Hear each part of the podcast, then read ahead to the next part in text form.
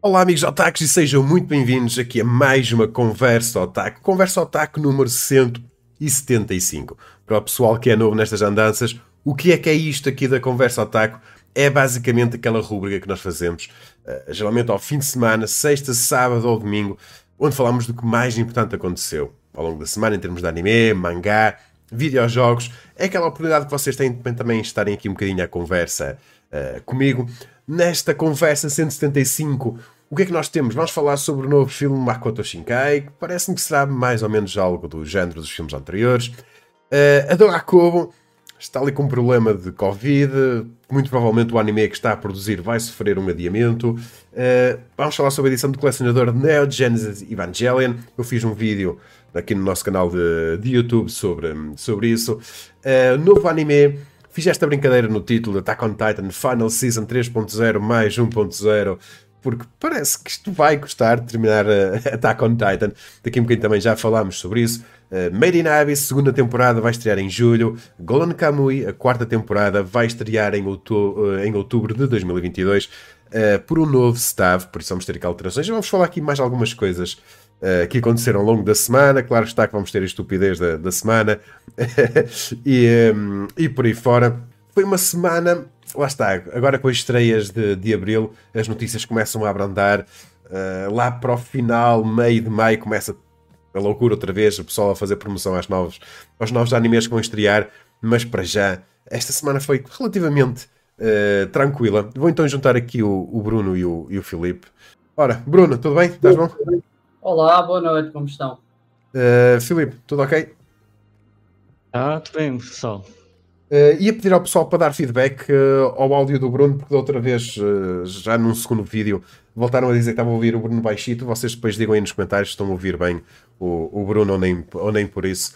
Vamos lá ver hoje. ainda estou a, a testar o áudio. É, por isso vocês vão dando, vão dando feedback uh, do, do áudio do, do Bruno. O Beja diz que está, está ok. Me avisa também como é que tá a minha imagem, eu só que tive que usar uma gambiarra aqui, porque minha terceira tela falhou e eu tive que usar uma coisa para poder ver a, o, poder ver a live no YouTube, senão eu não consigo ver o que acontece lá. tá bem, tá bem. um, Então, o que é que nós temos? Vamos começar, se calhar. Deixem-me só cá ver por onde é que nós vamos começar. Vamos começar aqui por My Hero Academia. Isto foi uma notícia de hoje. Uh, basicamente, a, a, edição mais recente uh, da, um, da Shonen Jump, se eu não estou uh, em erro.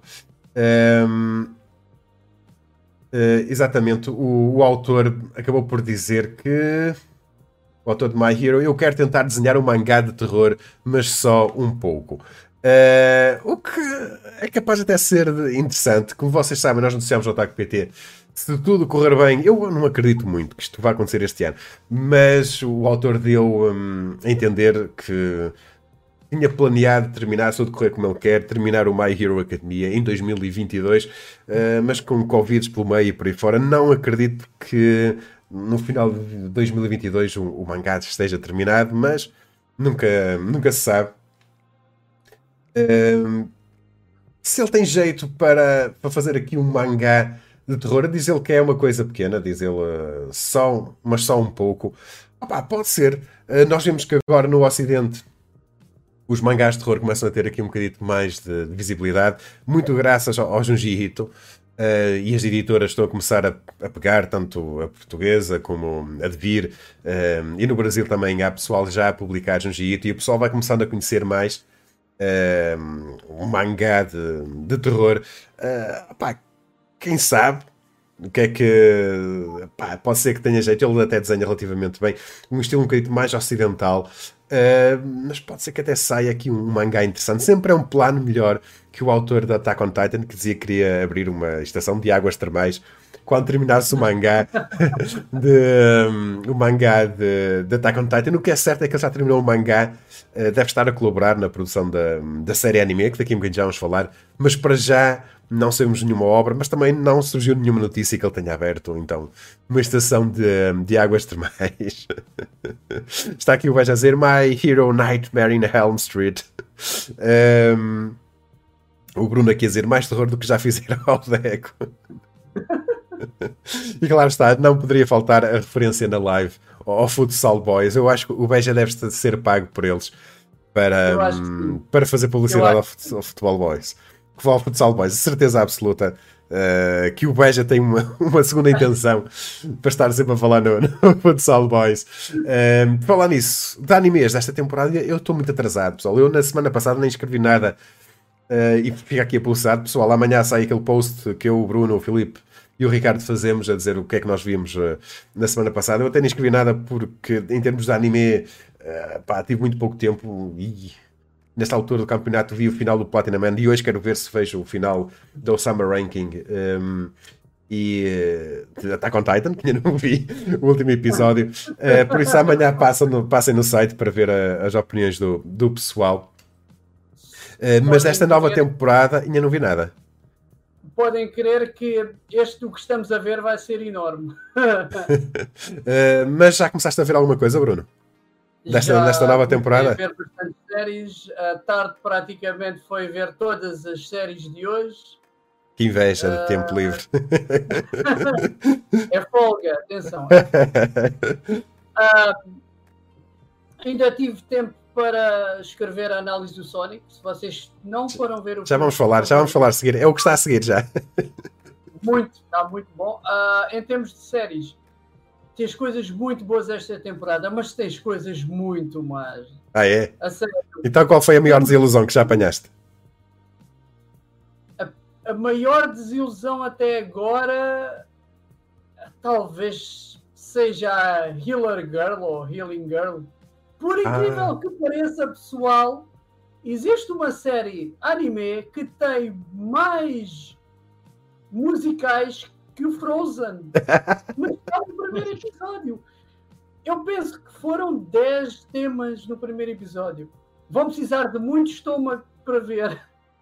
Eu consegui ver até o fim e não, não vou ver mais. Não, não vou. E tu, é Filipe, já viste alguma coisa que estreou ou ainda não conseguiste?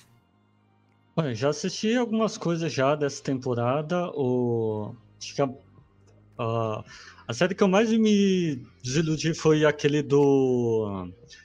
Do Isekai do, do Caveira.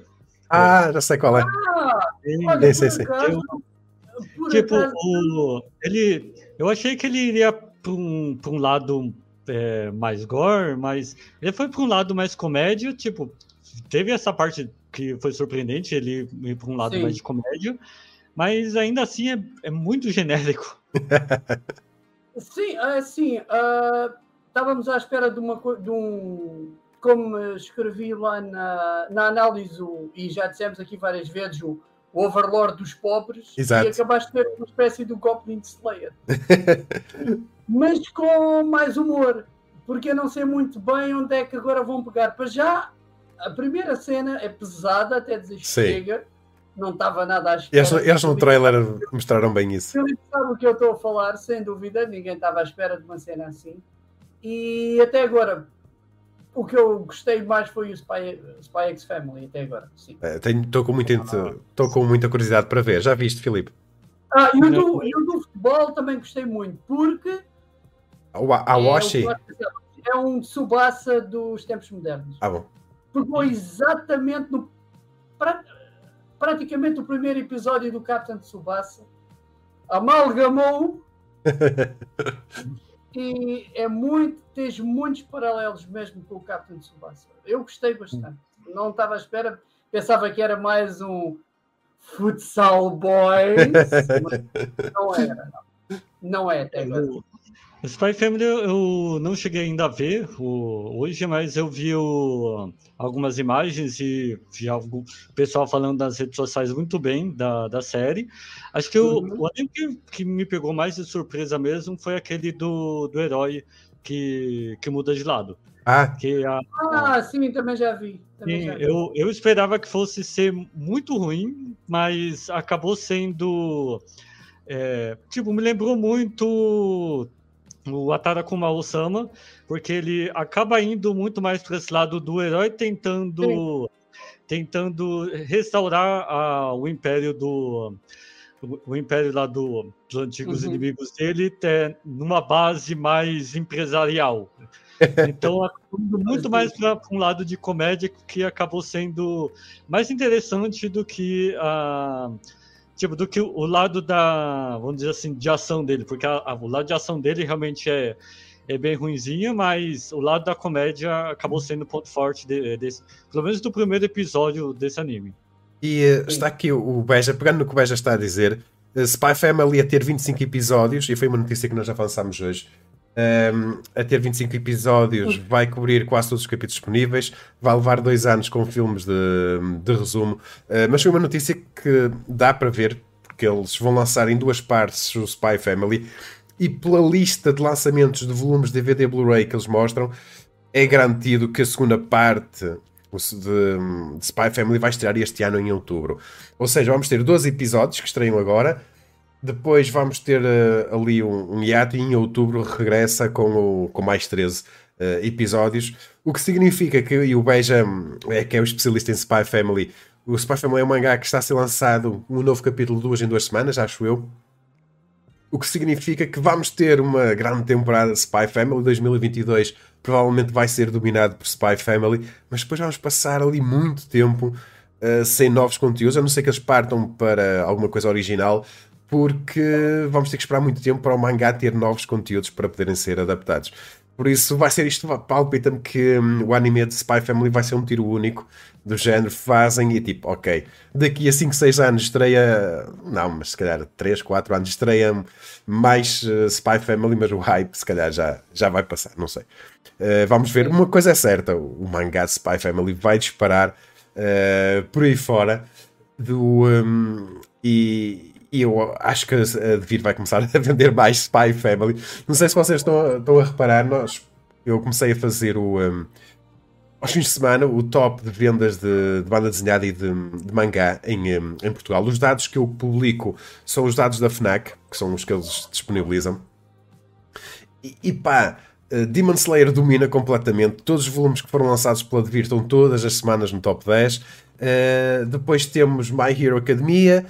Temos uh, Death Note, que a semana passada dominou, mas curiosamente Spy Family um, ehm, para vocês verem quão é aquilo é nicho antes de estrear o anime. Spy Family, na semana em que eles lançam, vai para o top 10. Chegou a estar em primeiro, segundo, mas depois desaparece por completo.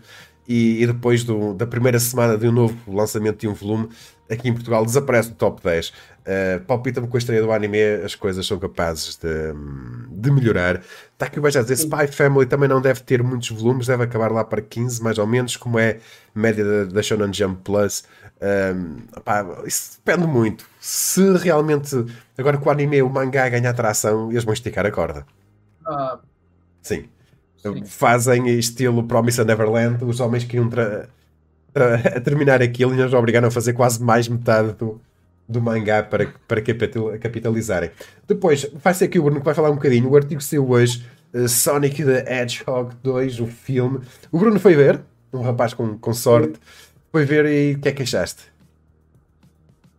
Já o primeiro filme estava muito bom, tanto como pegaram nos conceitos do Sonic, neste caso na parte mais ocidental do Sonic, das origens, que aquela história do, do cientista de, de, que era da Terra, que era, que era excêntrico, eles pegaram muito o primeiro filme assim.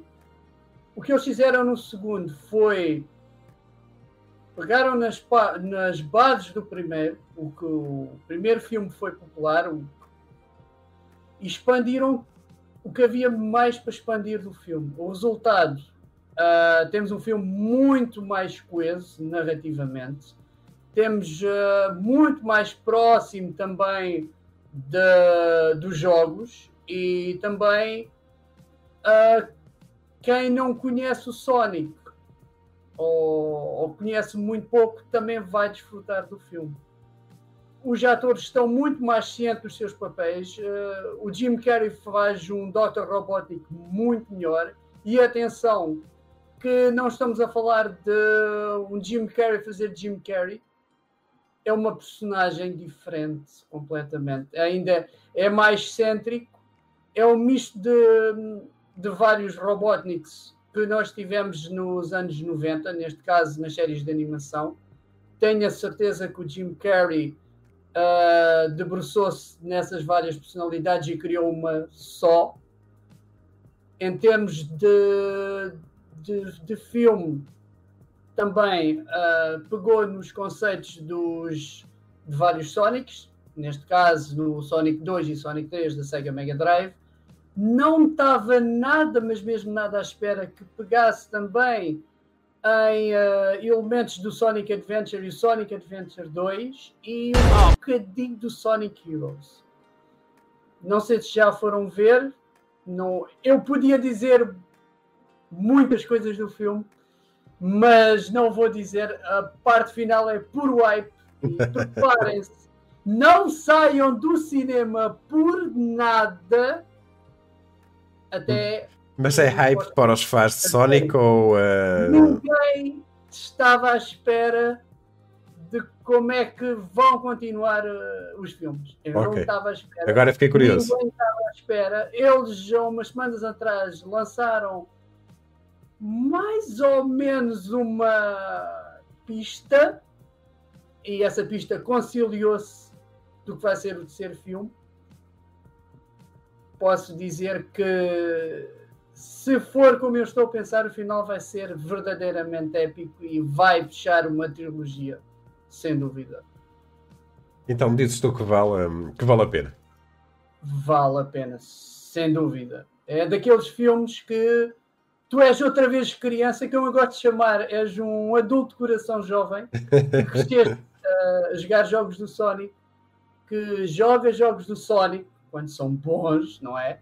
ainda. Um, e é daqueles filmes que tu estás, estás a sorrir sempre. Por baixo de uma máscara estás a sorrir, podes ter a certeza. E é. muita gente também sente isso, a, a, energia na sala, de, neste caso, de, de, não tivemos uma, como fui ver a sessão com legendagem, não tivemos tanto de certeza como são pais a levar as crianças ao cinema quando tens a versão dobrada. Claro. Mas mesmo assim tinhas alguns e sentiu-se uma espécie de um passar de tocha, porque uh, algumas crianças ficaram super animadas e com aquele final, como é que ninguém vai ficar animado, não é? E eu, eu, se fosse ver, claro que era a versão com o áudio original, com legendas em português, Sim, eh, nem que fosse para, para ouvir o, o Idris Elba. O que é que tu achaste? Muito Knuckles. Bom. Eu não estava nada à espera de, do Idris Elba de ser um Knuckles convincente, posso dizer que, arrisco-me a dizer, é das melhores versões do Knuckles que eu já ouvi, porque tens muito aquele estilo tribal da personagem de desculpem ser burro, porque no filme é estupidamente burro, senso comum, não existe como eu vi na análise, quando vocês leram o Knuckles a ler uh, os textos do Facebook Messenger vocês vão partir com o rir. Ele é tudo! Ele é tudo! Então, pá, eu acho que se calhar vou dar uma oportunidade e tentar, hum, tentar ir ah, ver. Ah, um que eu tinha, tinha curiosidade para ver, que tu até escreveste aqui, mas não. Opa, mas já vi que se calhar é má ideia, é o Morbius. Uh, vejo muita gente a falar mal do, do filme.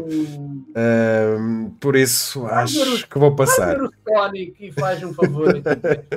Nada de ver o Morbius. Uh, vi muita gente a falar um bocado mal do, do filme. A escrita do Morbius é completamente atirada pela janela porque tens acontecimentos que tu tens de ter uma, não vou dizer uma atenção, mas tens que assumir que existem, mas depois tu assumes e assumir as coisas não coincidem. não consigo perceber o que é que aconteceu naquele filme. Pois já a história não é nada demais, a história é muito básica, é muito B. Depois eles tentam pegar e fazer a coisa mais séria, por outros conceitos, e é completamente. Como o Beja disse aqui, é um ótimo acidente em cadeia. É, sem dúvida. O Sonic não é. E estamos mais uma vez perante a melhor adaptação de cinema para um videojogo. Sem dúvida, não. Não tenho quaisquer reservas neste filme. Depois, e fazemos aqui a transição. O que acabou por também ganhar esta semana data de, de estreia é o próximo filme de Makoto Shinkai. Que, o pessoal de Your Name, Thinking No uh, aquele anime que faz surgir uh, suor nos olhos, uh, relevar esta imagem promocional que está no nosso Instagram, também compartilhei. Siga-nos no Instagram mais uma vez. Um, e é muito no estilo dos outros filmes que nós já vimos anteriores, do, do Makoto Shinkai. Utiliza sempre muito este visual. Uh, muito provavelmente será um filme animado sempre na, na mesma onda. O Makoto Shinkai se, se, eu acho que quando é anunciado um filme dele, nós já sabemos mais ou menos o que é que vamos contar. Vai ser visualmente belo, vai ser emotivo, eh, mas vai rondar ali quase sempre os mesmos temas, ali muito, eh, muito perto. Sabemos então que hum, este filme anime eh, que se chama Suzume no Tojimari vai estrear dia 11 de novembro de 2022. Diz ele que hum, que descreve este filme anime como uma aventura moderna, um filme de ação e um road movie. A história segue Suzume, uma estudante de 17 anos, de uma pacata cidade, uh, que conhece um jovem à procura de uma porta. Eles encontram uma porta em ruínas na montanha e Suzume abre. Logo, mais portas começam a abrir-se ao redor do Japão, trazendo desastres do outro lado. O filme retrata a libertação e o crescimento de Suzume à medida que ela fecha as portas que estão a causar um desastre. Ou seja, claramente as portas deve ser um, um sinónimo. Os filmes dele costumam ter muitas metáforas, claramente as portas e o que acontece deve ser uma metáfora de, de algo. Uh, opa, estou à espera um trailer, um trailer que está prometido para breve e deve ser muito, muito fixe o, o filme. Os outros, eu adorei os outros filmes anteriores dele, por isso uh, quase certeza que não deve desapontar. Uh, está aqui o Alex a dizer: felizmente não vi Morbius no cinema.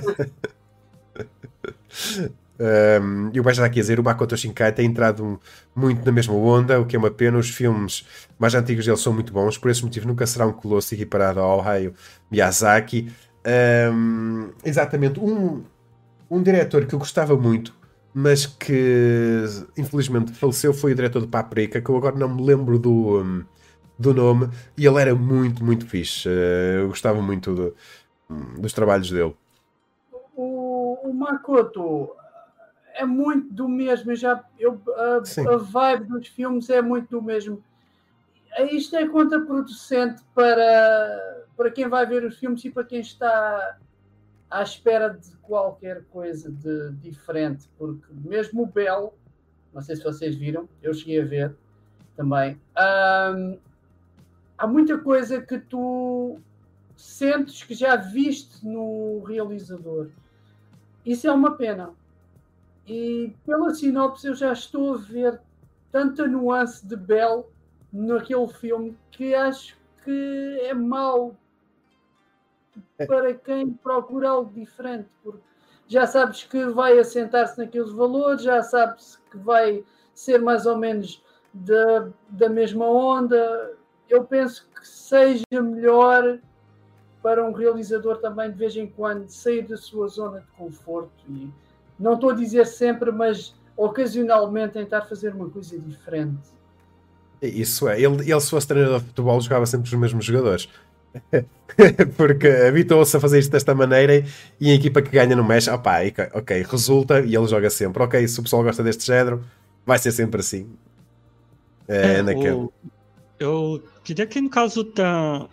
Em algum momento, por causa dessas repetições, é, eu diria que, tipo, por conta do público já saber o que vai esperar da obra dele, pode ainda ter gente que pode uh, continuar indo acompanhar os filmes, mas isso pode começar a afastar o pessoal que aí em algum momento algum longa dele pode acabar falhando, assim, Sim. em questão financeira e, e isso Sim. tipo é para principalmente no, no Japão, é, mexer em questão de dinheiro é, é, é uma coisa que para os estúdios acaba sempre sendo ruim, principalmente quando o, o, o, diretor vem de diversos sucessos financeiros que dão certo, é, a primeira falha acaba sendo tipo sendo ruim para ele.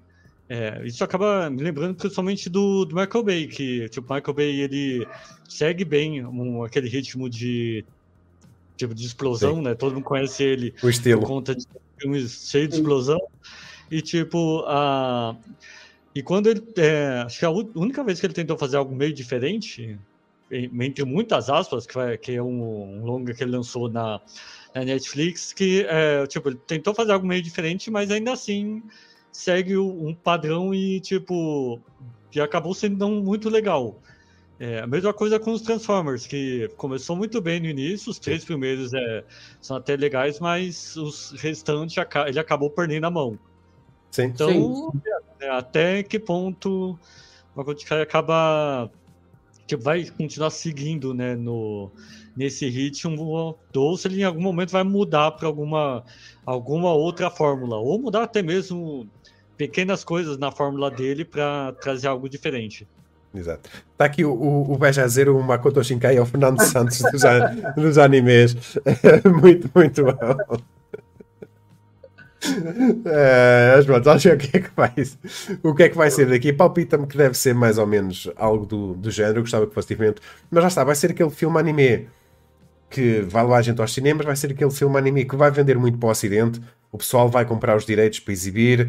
Vai ser aquele filme anime que vai estar pré-nomeado para um Oscar, mas nunca vai ser nomeado. Já, já, já vimos esta história mil e uma vez. O, o que ele nos garante, um filme dele, é que pelo menos visualmente vai ser um vai ser muito bonito de, de se ver. Todos os, os, filmes dele são muito bem feitos.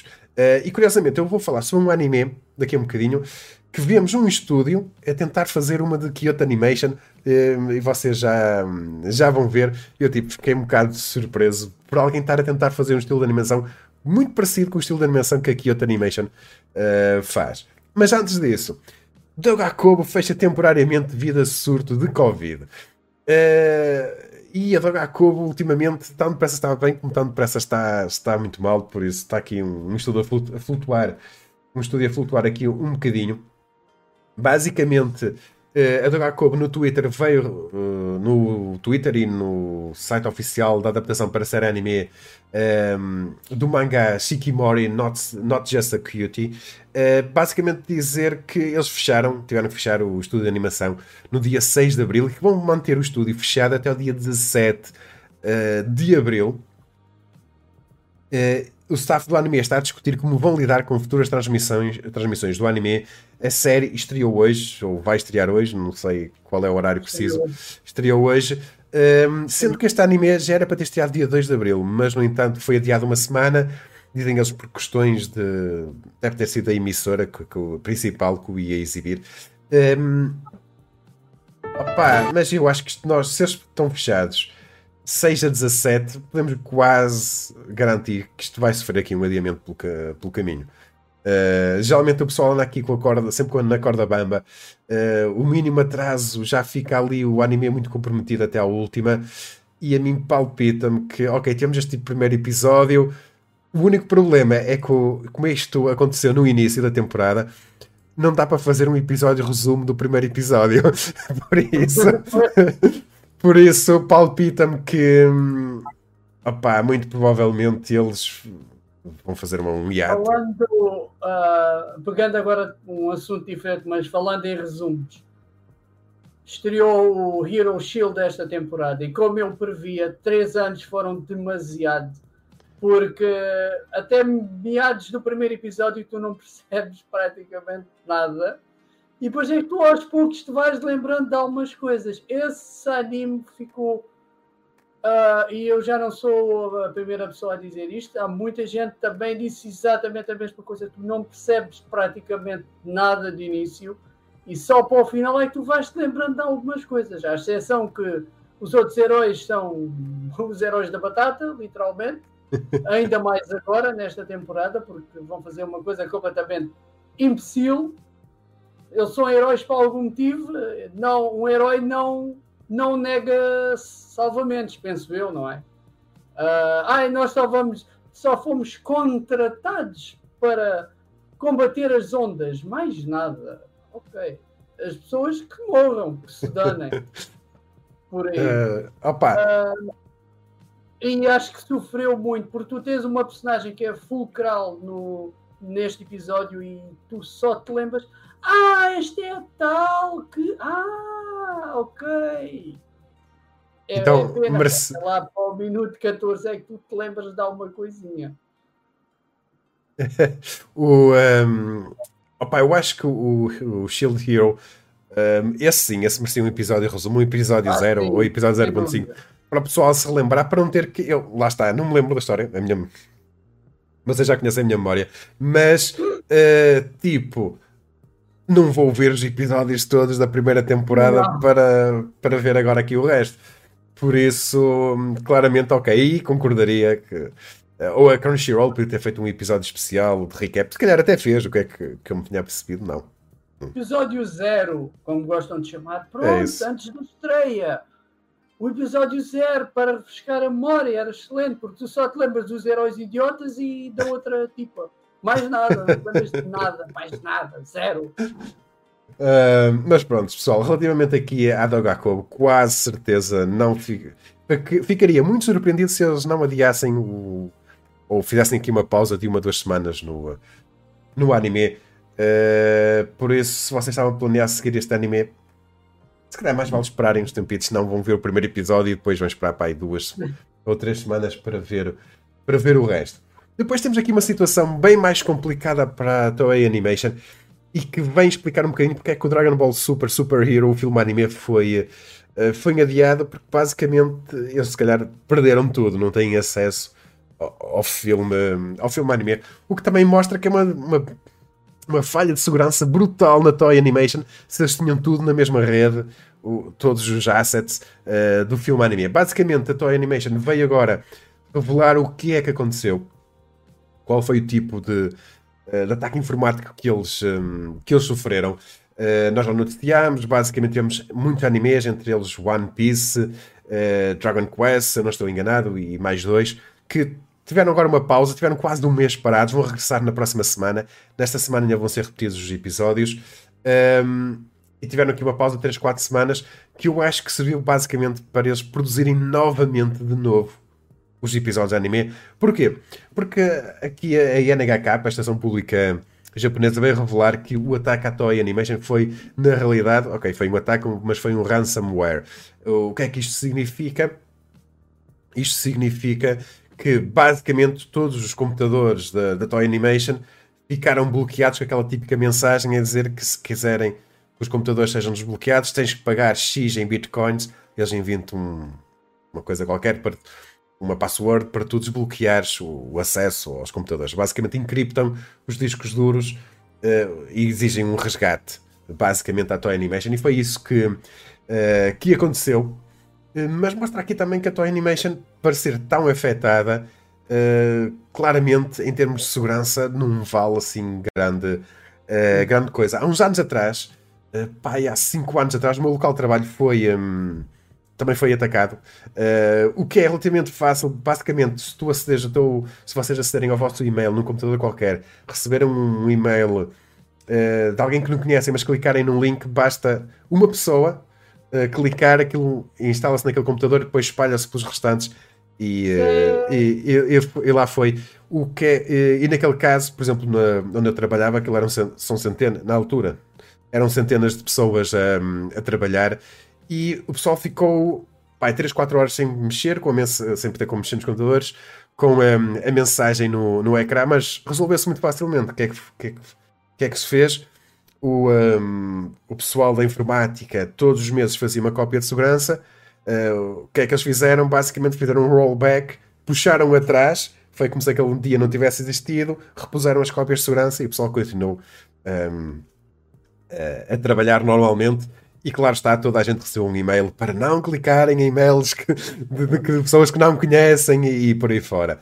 Aqui na Toy Animation, eu aposto que deve ter sido algo assim do género. Alguém Uh, com, sem querer, que isto deve ter sido feito sem querer, uh, lá clicou num link que não devia ter clicado, fez download de alguma coisa que não devia ter feito e basicamente isto alastrou-se e os computadores da Toy Animation ficaram bloqueados.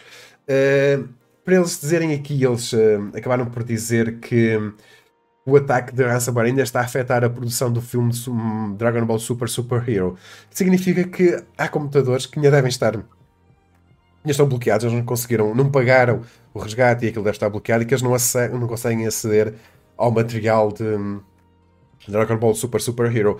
Muito provavelmente, porque se calhar o programa que eles estão a utilizar, aquilo é um filme anime totalmente 3D CG, ou seja, aquilo é feito através de computador, uh, aquilo devia estar muito guardado nos, nos servidores deles e, e, eles, por simplesmente, devem ter perdido acesso àquilo tudo. Uh, não devem ter cópias de segurança, não sei como é que aquilo funciona, uh, mas é uma situação muito séria porque isto traz muitos prejuízos à, à Toy Animation. Eu penso que até vão ter, neste caso das outras séries anime, eles vão ter de gravar tudo outra vez. Eu penso que foi isso que aconteceu. Até. Sim, sim, eu acho, estou convencido que os episódios daquelas séries de anime que foram adiados, eles tiveram que os animar novamente, porque se calhar perder. Quer dizer, se calhar tinham trechos nos computadores pessoais de cada animador, se calhar tinham partes e tiveram que juntar tudo outra vez e por aí fora. Mas se calhar houve muita coisa que estava pronta e eles perderam acesso. Storyboard, por exemplo. Sim, uh... sim. Música, efeitos sonoros, a voz. Sem dúvida. Sim. Aqui o Vasco a dizer, devem ter metido no Google Drive. No caso do, do filme do Dragon Ball, ah, tem um, um, Tipo, eu vou dizer boato porque a informação não foi confirmada.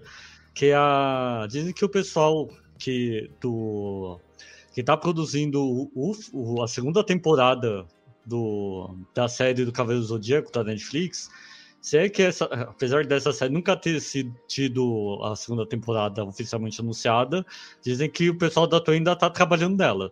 Então dizem que o ato fala que o que, o, que esse pessoal da, da série Cavaleiro do Zodíaco da Netflix teve que ser migrado para o filme do Dragon Ball para poder ajudar na, na produção. Afinal, o, o filme do Cavaleiro do Zodíaco também é em CG, então, tipo, os dois do, deve ser o mesmo tipo de, de programa que eles devem utilizar. Claro. Então, tipo, junta tudo em um grupo só para pelo menos agilizar um pouco os estragos do, do filme do Dragon Ball. Claro, faz sentido, tipo, dar prioridade e buscar as equipas de fora e juntá-las todas para, uh, para trabalhar. Às vezes vemos isto na indústria dos videojogos. Temos um estúdio grande a produzirem vários videojogos, mas se um tem que ser lançado, vão buscar equipas aos outros para primeiro tratarem daquele. Mas mostra também que a Toy Animation devia ter apostado mais em, em segurança, porque é inevitável uh, numa, numa empresa onde trabalhem centenas e centenas de pessoas, vai haver uma que vai fazer a asneira e vai clicar, mesmo inocentemente. Um, isso, e lá está. Aqui no Ataque PT, nós todos os dias fazemos uma cópia da base de dados. Uh, opa, porque eventualmente é uma, não é, é isto vai acontecer, meu. eu espero que nunca que demore muito tempo, mas mais tarde ou mais cedo nós vamos ter um, um, problema e o que interessa é termos as coisas guardadas. Mas é daquelas coisas que é uma fatalidade, vai acontecer a toda a gente por muito cuidado que a gente tenha. É o que é. Um... talvez, uh, talvez no caso da Sony, o, a sorte deles foi o pessoal que conseguiu pegar o roubar né, o, o acesso aos computadores é não ter liberado, tipo, não ter liberado coisas Isso, é, mais internas da, da empresa. Porque se tivesse ocorrido esse tipo de liberação, talvez a gente tivesse um estrago maior no, sim, sim. no, no todo esse ocorrido já tínhamos partes do filme na internet e por aí fora. O que me leva a crer que quem é que eu, a Toy Animation, não sabe que há que eu. Um, e é típico deste tipo de ataque a ransomware. Basicamente, eles enviam milhares e milhares de e-mails para todos os e-mails que existem e, e mais alguns. Um, e algum funcionário da Toy Animation clicou uh, e muito provavelmente os responsáveis pela, um, pelo ransomware uh, devem ter milhares e milhares de máquinas codificadas e, e, por aí fora e nem sequer sabem que os servidores pertencem à Toy Animation e muito provavelmente nem sequer têm acesso aos conteúdos dos computadores que estão bloqueados. Basicamente, eles encriptaram-nos, mas se calhar não têm acesso, ou são milhares que eles nem, eles nem sabem que uma das vítimas foi a, a Toy Animation. Uh, provavelmente. Por isso é que eu acho que não, não foi divulgado cá para fora, porque os próprios hackers que fazem isto em massa, se calhar nem se aperceberam que bloquearam os computadores de um, de um estúdio de, de animação. Uh, mas pronto.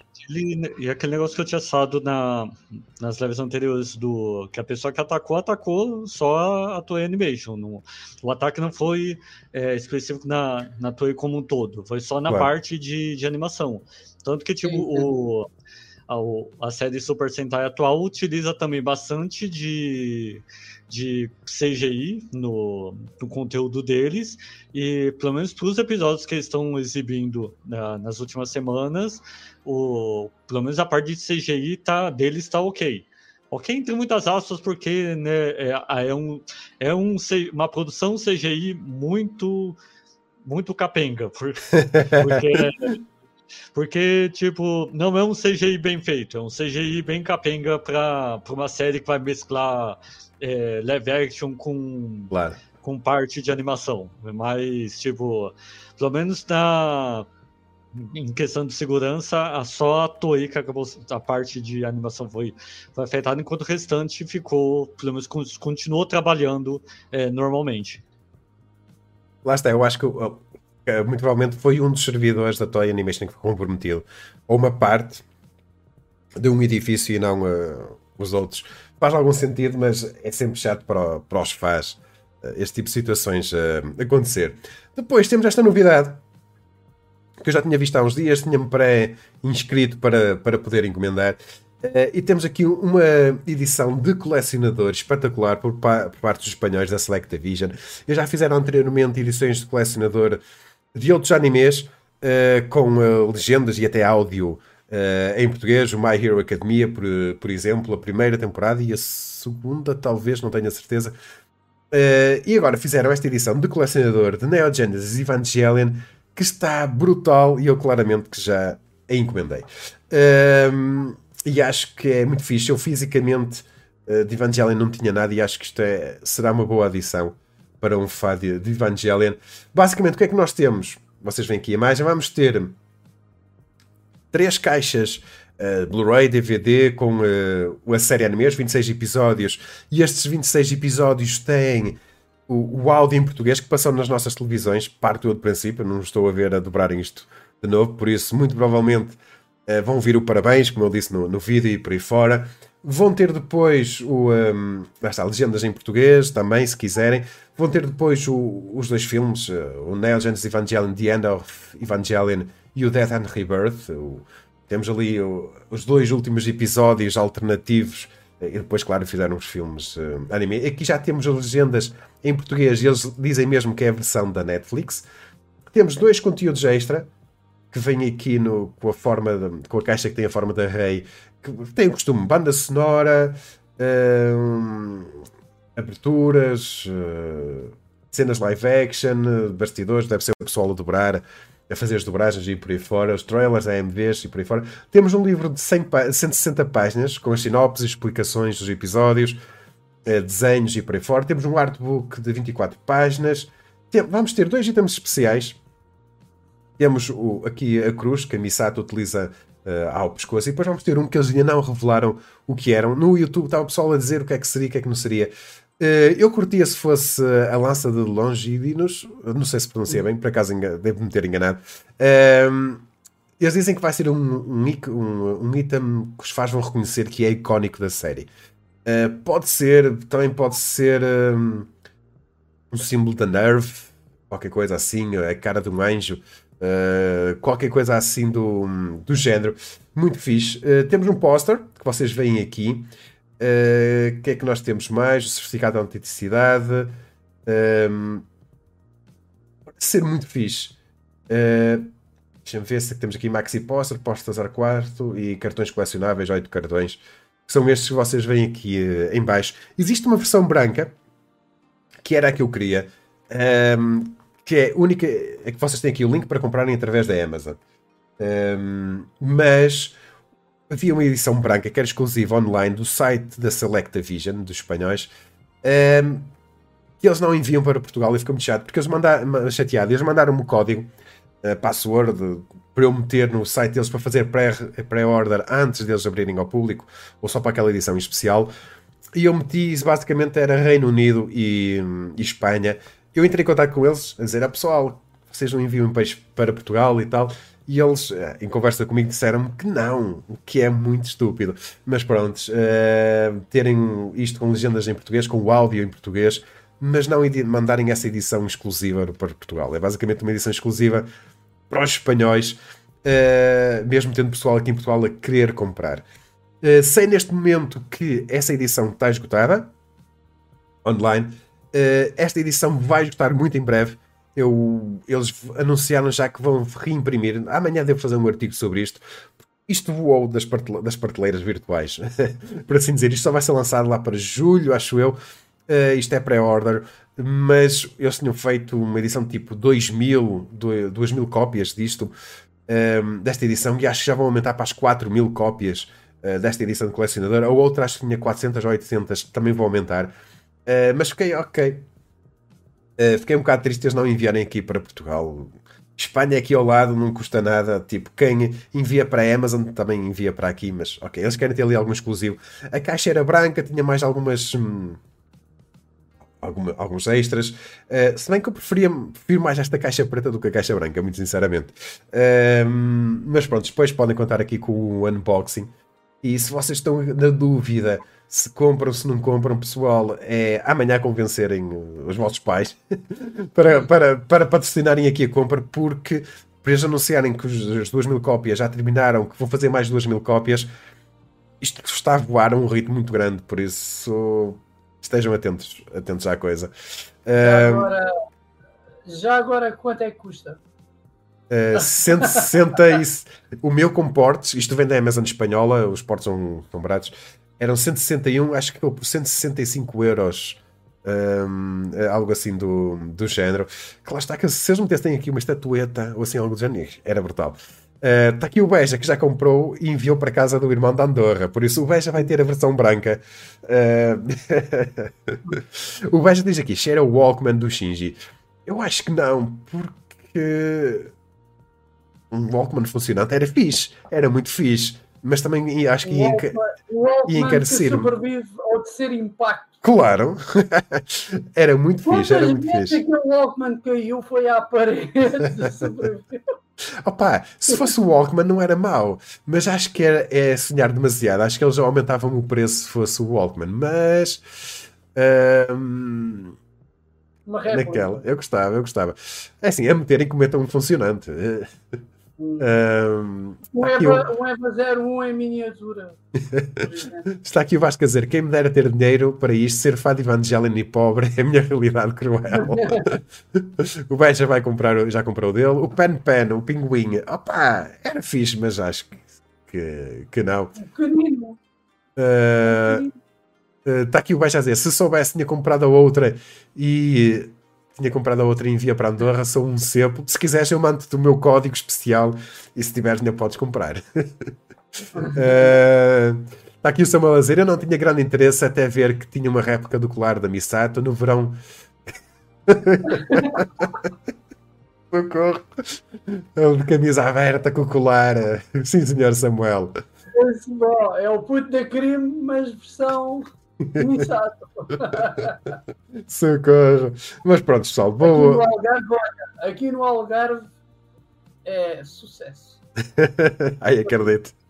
É aqui. É praia Colar da Missato. Claro. E o Walkman nos, nos, calça, nos, nos calções. Exatamente, exatamente. A passear o Pen Pen, um peluche do Pen. Uh, pá, mas pronto, já ficou muito fixe. Foi daquelas coisas que surgiu um bocado do nada, que eu nem sabia até muito breve, recentemente, que eles estavam a trabalhar nisto. Depois a newsletter deles. De, gastar dinheiro, não é? Yeah. Depois temos aqui um primeiro trailer da adaptação para série anime de Shinmai Reikinjutsushi no Tempo Kei. Uh, basicamente temos aqui imagem promocional, vamos ler aqui a descrição, se encontrar. Para uma órfã, a única maneira de se tornar um membro funcional da sociedade era obter o título nacional de alquimista. Depois de me formar na Royal Alchemist Training School, que só reconhecia a habilidade, o meu professor deu-me o direito de abrir a minha própria loja como presente de formatura. Depois de me despedir do meu generoso professor, eu, Sarasa, parti com o sonho de ter uma vida um tanto elegante como alquimista. Mas assim que cheguei ao meu destino, fiquei chocada, porque vim para uma área muito rural que estava além da minha imaginação. No entanto, se eu não puder administrar a minha loja neste lugar, não poderei ganhar a vida. Ou seja, uma série anime sobre uma loja de alquimia. Uh, não será. telefone a Gust porque roubaram o, a sinopse de Raiza. Basicamente. Uh, opa, não me parece estar mal uh, animado. Mas também não é aquele anime que eu. Epá, tenho que ver, isto vai ser a última coisa à face da Terra. Um, eu acho que pego aqui num tema, metem a alquimia pelo meio e, e vai vender poções. Tipo, já vimos esta história muito recentemente. Um, não sei se algum de vocês conhece a novel. Uh, se conhecer, digam-me aí qualquer coisa, mas não me parece. Parece ser aquele anime que vai cumprir o básico e, e fica por ali. Posso estar enganado. Em termos de animação, e aqui os ataques especiais até nem me parecem maus. Mas será que vai ser assim um anime tão interessante quanto isso? Não sei. A Rise da Animated Series. até a personagem principal ali, olha que é parecida ali no, com aquele bonezinho e tudo. Olha, olha que não sei. Opa, não sei. Sem, sem ver as imagens e o vídeo, tipo, só, é, só lendo a sinopse, parece tipo um, um spin-off de Fumeto. uh, opa, vamos ver o que é que vai ser aqui. Não me parece que seja mal animado, mas parece-me ser assim um bocado clichê. Tipo, nós já vimos isto, esta história ser contada mais que uma vez. Uh...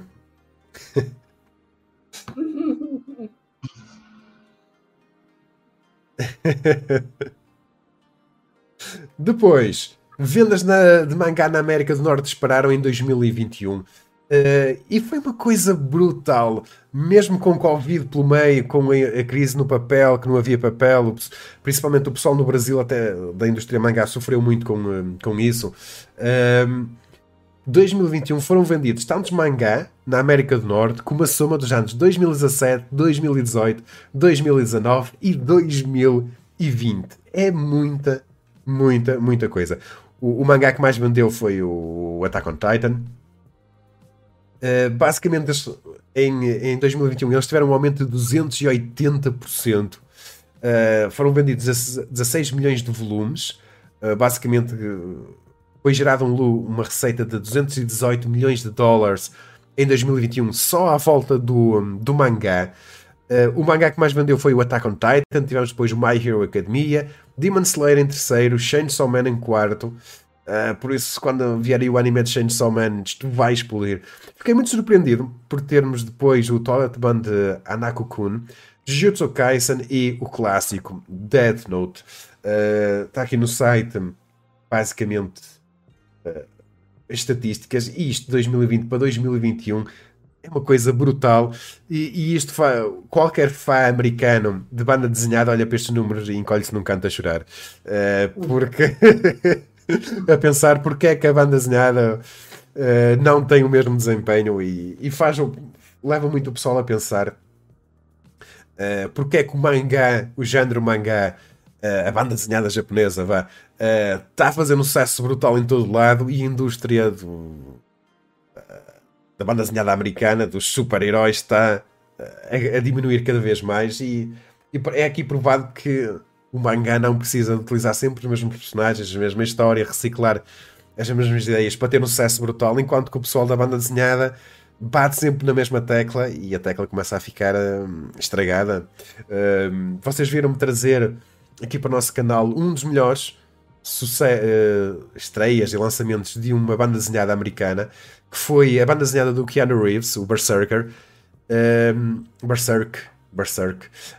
Um, e aquilo vendeu muito bem, e lá está, foi aquela banda desenhada que ousou ser fora do género, uh, contar uma história diferente e fez sucesso. E eu acho que o pessoal da banda desenhada uh, americana devia olhar para o que a indústria mangá está a fazer e, e pensar um bocadinho nisso. Uh... Não é por divulgação, porque mais do que nunca temos os heróis no cinema, não é por aí. Temos os heróis na TV também. Pelo contrário, a divulgação está mais patente do que nunca, muito mais como foi uns anos atrás, que só tinhas algumas séries de animação.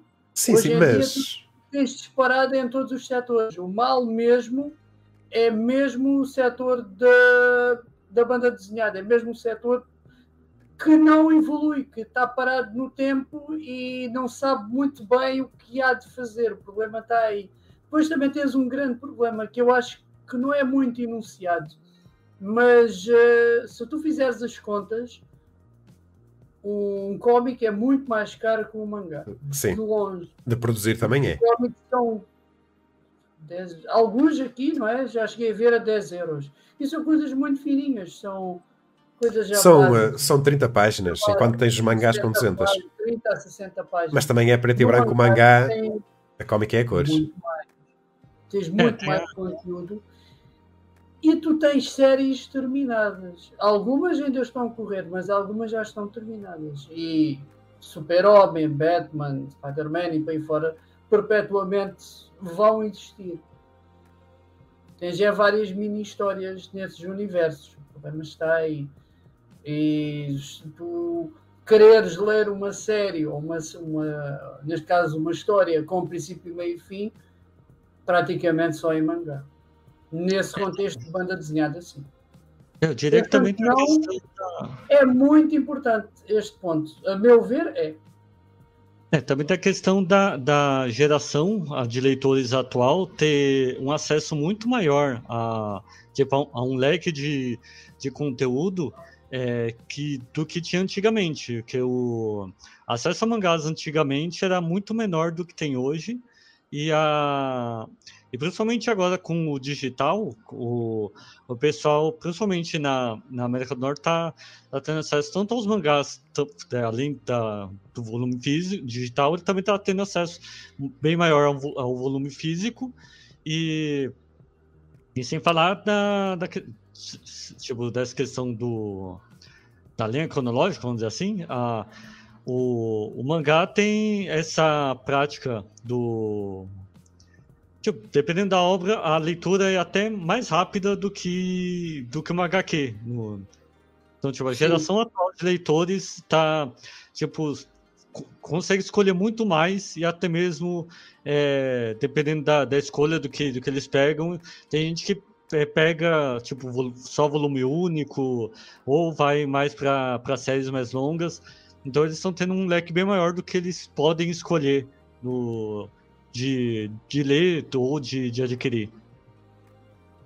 Um, opa, eu acho que mais tarde ou mais cedo o pessoal da, das bandas desenhadas americanas vai acordar para, para esta situação. Está aqui o Vasco a dizer, e vai ser lançado na América o último volume de, Bar, de Berserk. eu vi isso, mas também vi isso num, Uh, no site da Dark Horse, o português, o português, o inglês não é bem esse, mas vi o site que noticiou isso, uh, que noticiou como se fosse o último Berserk, embora oficialmente eles não tenham dado o mangá por, um, por terminado. Basicamente, o que a Dark Horse no site deles diz é que eles vão lançar o último volume lançado no Japão uh, de Berserk. Opa, se aquilo vai terminar ou não, para já ainda continuamos em, em stand-by oficialmente.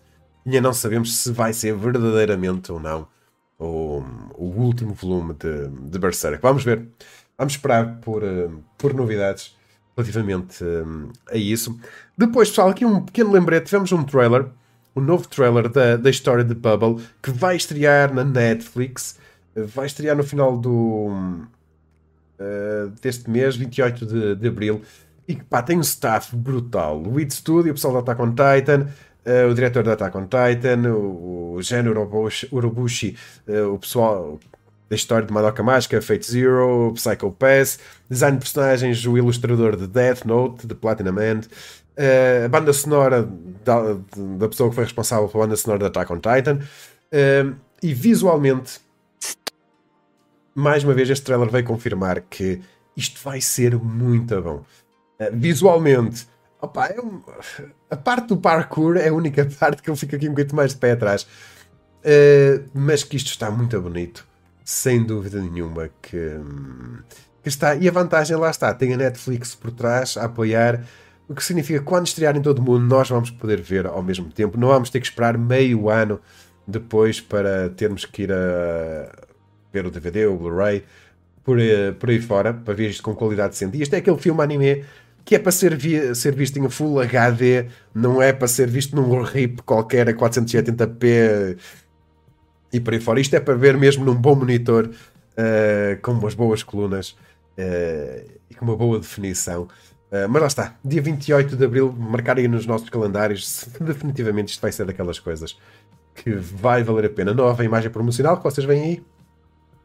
E aqui a sinopse não vos vou ler, já anteriormente falámos sobre, sobre ela. Uh, parece ser muito, muito fixe.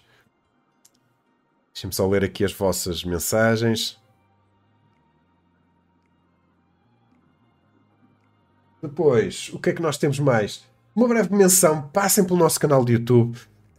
Um, o pessoal da Xiaomi enviou aqui para o Taco PT o Xiaomi 12. Uh, está lá a nossa review no, um, no site.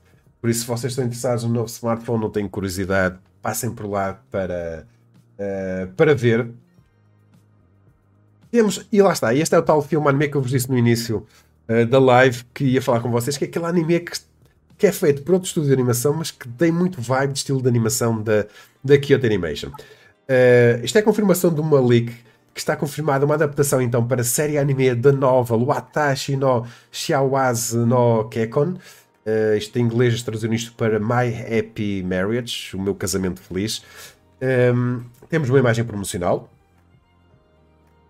depois, o que é que nós temos? Animação pela Kinema Cities, o pessoal de Made in Abyss e o pessoal de The Rising of the Shield Hero.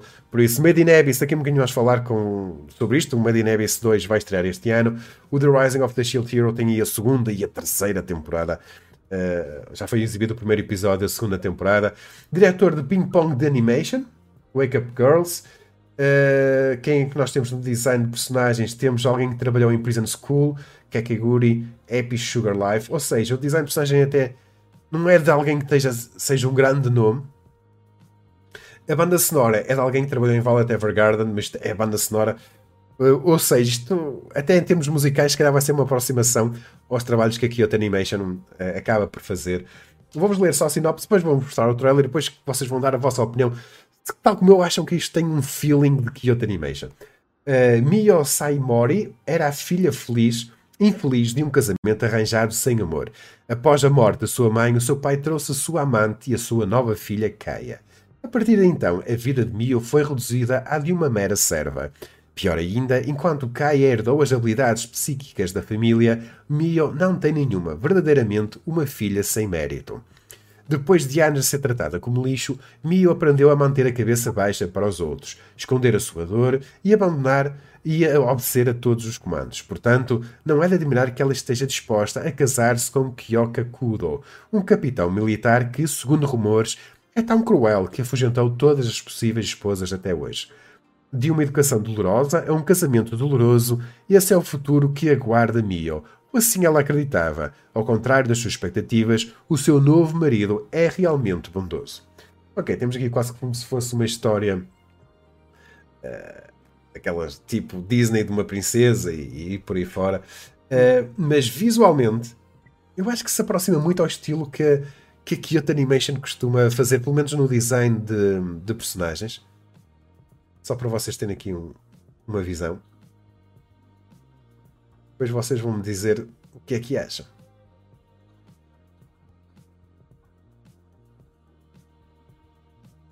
Aquele, este ambiente mais vintage por ali.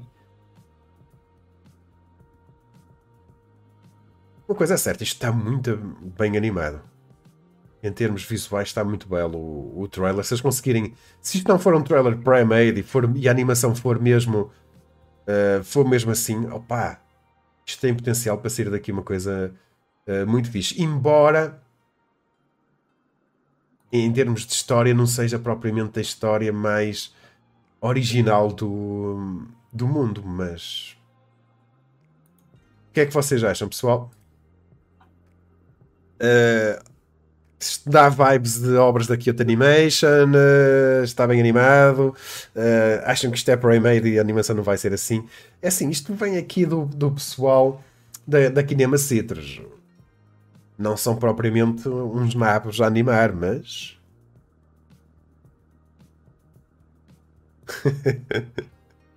um... Está aqui o Ruffles a dizer: dá um feeling de Kyoto Animation, visualmente o anime promete. O que é que achas, Bruno? Ou isto é muito fogo de vista e não vai ser daqui nada? Não, não. tenho a certeza que vai uh, sair daqui uma obra coisa. Até mesmo porque estamos a ver e a sinopse dá muito pano para mangas aqui para, para progredir. Embora seja uma coisa mais ou menos já sabemos como vai acabar. Ainda não começou, já sabemos como vai acabar. é mais a viagem pelo meio aqui. Em relação à Kyoto Animation, sim e não. Eu percebo porque sim, mas também ao mesmo tempo não, porque uh, o traço é diferente. Sim, uh, sim. Embora seja fino, embora seja muito pormenorizado, mas o, o traço e a arte são ligeiramente diferentes da, da Kyoto Animation. Não, não tem aquela. Não tem aquele cuidado. Tens o traço e depois fazes outra vez o traço por cima, que é para criar aquele contorno. Não tens muito aqui. Uh, eu diria mais que é um híbrido entre a PA e a Kyoto Animation, talvez por aí. Até mesmo pela pela vibe da série, porque a vibe da série é mesmo PA Works, claramente. Opa, talvez, talvez. Uh, eu, é, eu acho que é aquele anime que foca, vai ficar muito no design de personagens. Uh, mas tem, temos aqui um bom, di, um, um, bom design de cores, gostei. Vamos ver Sim. o que é que vai. Não é, não é o género de animes que eu vejo, não é? Mas pode ser que saia daqui a uma coisa muito boa. Em termos de arte e, e animação, sou capaz de ver só mesmo pelo lado artístico, porque pela história como já dissemos, mais ou menos já sabemos como vai acabar. Mas em termos uh, artísticos, fotografia, como eu já vi ali também, os cenários uh, e o design de personagens, por aí penso que por um entusiasta de animação vale a pena. O que é que achas, Filipe?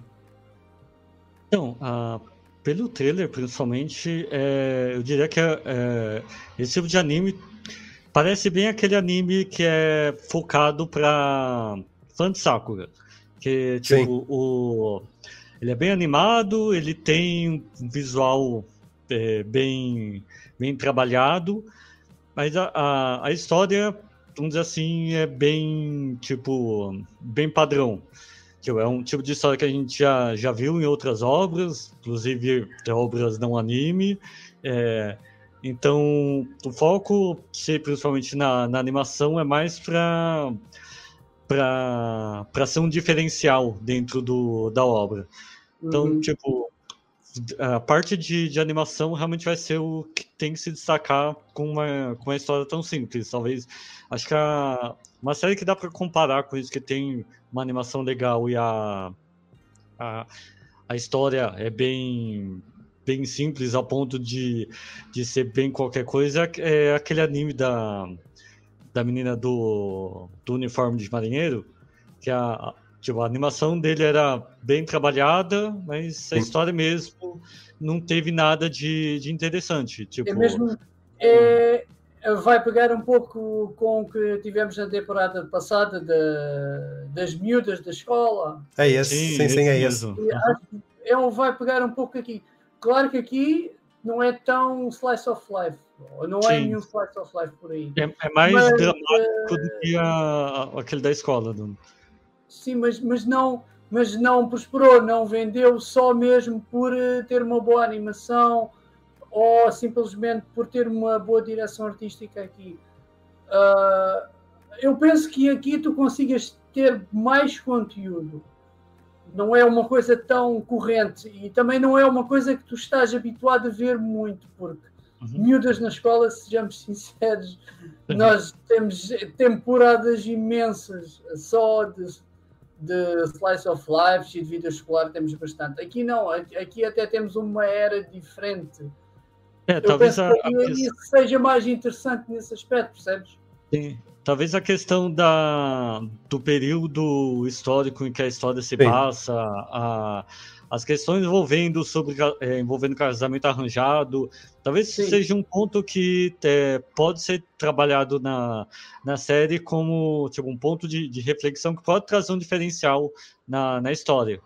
Então, tipo, a, se eles trabalharem isso corretamente, principalmente se o, o elenco de, de voz conseguir trazer a parte dramática de uma forma mais é, vamos dizer assim, de uma forma em que o drama se torne bem mais destaque do que a animação. Se eles conseguirem trazer a parte dramática de, é, de, uma forma muito melhor do que a animação, talvez a série ganhe um destaque muito maior é, do que já está tendo atualmente. Aqui uh, eu também acredito que se for bem feito nessa vertente, tu tenhas aqui um Josei interessante.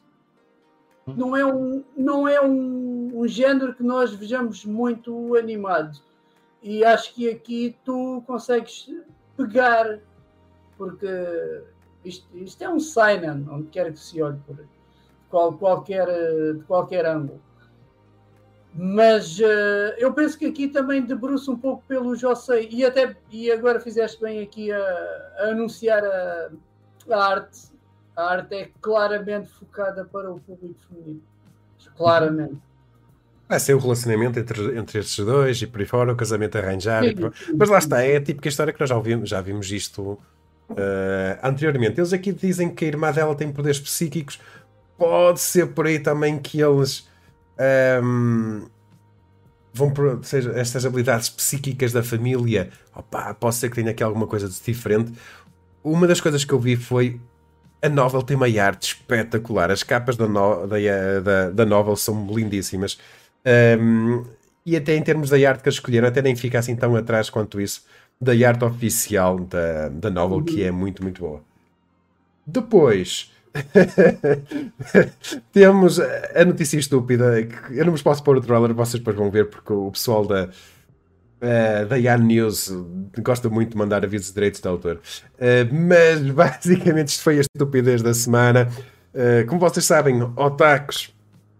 Um otaku é alguém que gosta muito de uma coisa que se torna praticamente especialista em algo. Um, uhum. e que tem elevado conhecimento a alguma coisa. Existem otakus de tudo e mais alguma coisa. E no Japão existe muito o otaku de comboios, uh, que é aquele pessoal que gosta muito de tirar fotografias quando, quando eles passam, vão às estações e por aí fora. E pelos vistos, tínhamos aqui um, um comboio temporário que ia fazer uma ligação e juntou-se uma grande multidão de, de pessoal para tirar fotos, para tentar capturar o melhor ângulo e por aí fora. E no meio daquela confusão toda, uh, eles vão, me perceberam mas acabaram por empurrar sem querer um homem para a linha. Uh, e o resultado foi este que vocês podem ver aqui. Vou tentar só mostrar aqui a partes. O, o homem caiu aqui para, caiu para a linha. A sorte é que, é que ele estava parado, uh, não estava em andamento. Uh, e depois vemos aqui o pessoal a tentar puxá-lo para, para cima. Mas foi a situação bizarra do Japão. O pessoal todo maluco para tirar uma foto e acabam por ainda tirar o homem para, para as linhas, por isso. um, e que lá está, o que não faltam é trocadilhos de pessoal no, nos comentários. Uh, o homem tentou ser Isekaiado, tentaram colocar o homem no mundo Isekai. Um, está aqui o Bruno, está aqui o Vasco a dizer quase que era um, um Isekai. Uh, por isso foi, foi um, alguém que tentou ser Isekaiado à força. Peguem, neste, peguem aqui nesta notícia, façam uma sinopse de um anime Isekai. Vocês têm aqui praticamente o primeiro é, é. parágrafo. É, tá trabalhador de escritório japonês empurrado para a linha Sim. por um grupo de otakus e reencarna no mundo de fantasia onde ele é uma bela princesa que vai proteger o mundo contra ogres. Onde está feito. Uh, depois, depois temos uh, um dos temas principais. Eu brinquei aqui com o título 3.0 mais 1.0, que isto quase que parece Evangelion. Uh, havia aquela dúvida, eu tinha apostado que ia ser um filme, mas claramente eles passaram-nos a perna. Então, pelos vistos, vai acontecer uma parte 3 da parte final da final season de Attack on Titan. Um, Opa, chega aquele momento em que uma pessoa já nem sabe muito bem o, o, o que dizer. Temos aqui a imagem promocional, então, da parte 3 da Final Season.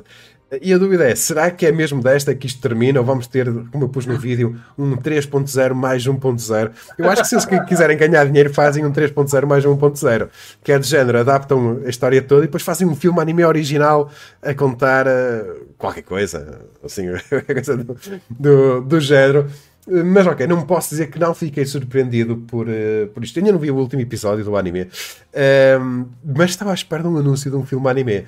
Aliás, eu até tinha no, no, no chat aqui do Attack PT tinha dito: Pessoal, hoje é o último episódio, vocês estejam atentos que vai haver novidades sobre Attack on Titan. E o, o Filipe passado para uma horita, ou, ou nem se calhar nem tanto, diz logo: Pessoal, foi anunciada a parte 3. Eu, hã? Parte 3? De onde é que isto veio?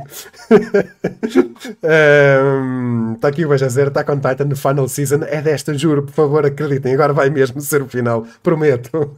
Palavra de escoteiro. tipo, é daquela que. É da... Ok, ok, faz sentido. Acho que os faz ficaram mais descansados porque era muita coisa para animar num único filme anime. Ainda faltavam alguns capítulos. Uh, agora vão ter, se eles quiserem fazer, fazem que é 12 episódios. Uh, lá está, eu não estou dentro uh, do mangá. Faltam, eu não estou dentro do mangá, faltam, por isso não, não vos posso dizer, mas. Faltam 9 capítulos para terminar, tanto quanto sei. 9 capítulos? Eu não tinha 12 episódios, eu acho muito menos até, porque ou Fazem episódios especiais? Falha, ou não sei, porque 12 episódios já acho muito mesmo. Para, para 9 capítulos acho muito. um, pegando pegando na, na final season, eu tenho uma teoria um bocadinho estranha, não é? Mas num ponto de marketing faz imenso sentido. Porque é que vai acabar em 2023? Vocês sabem porquê? Diz lá a tua teoria da conspiração. A minha teoria da conspiração, queres saber?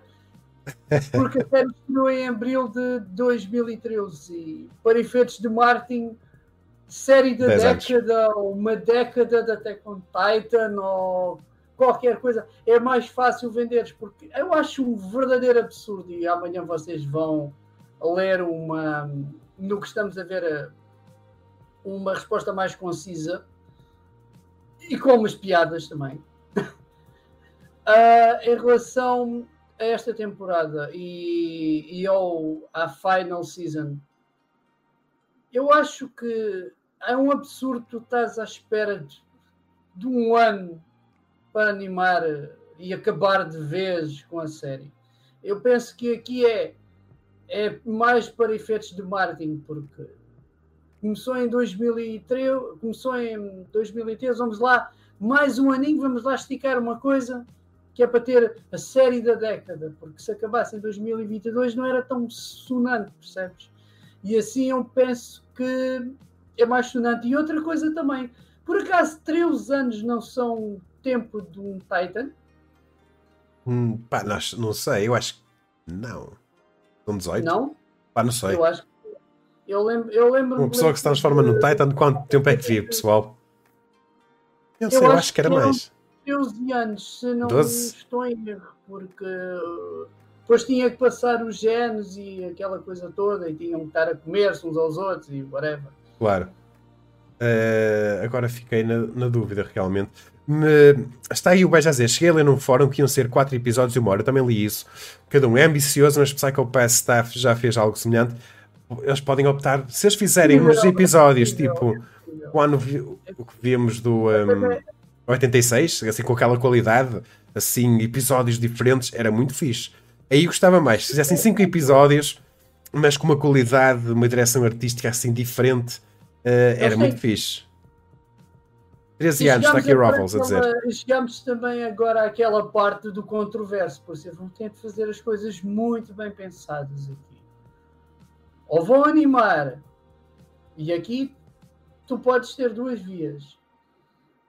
O que nós conhecemos, ou vão fazer uma versão anime com base no que os fãs gostariam. Aqui, para já tem tempo de sobra para o fazer. É, isto vai ser em 2023, o... por isso. E o Raffles uh, até Nelson Show 2 comprova que são 3 anos o, a idade de um é. Titan. É. Lá está. Para verdes de Martin. É, nasceu, ah, passado 13 anos, morreu.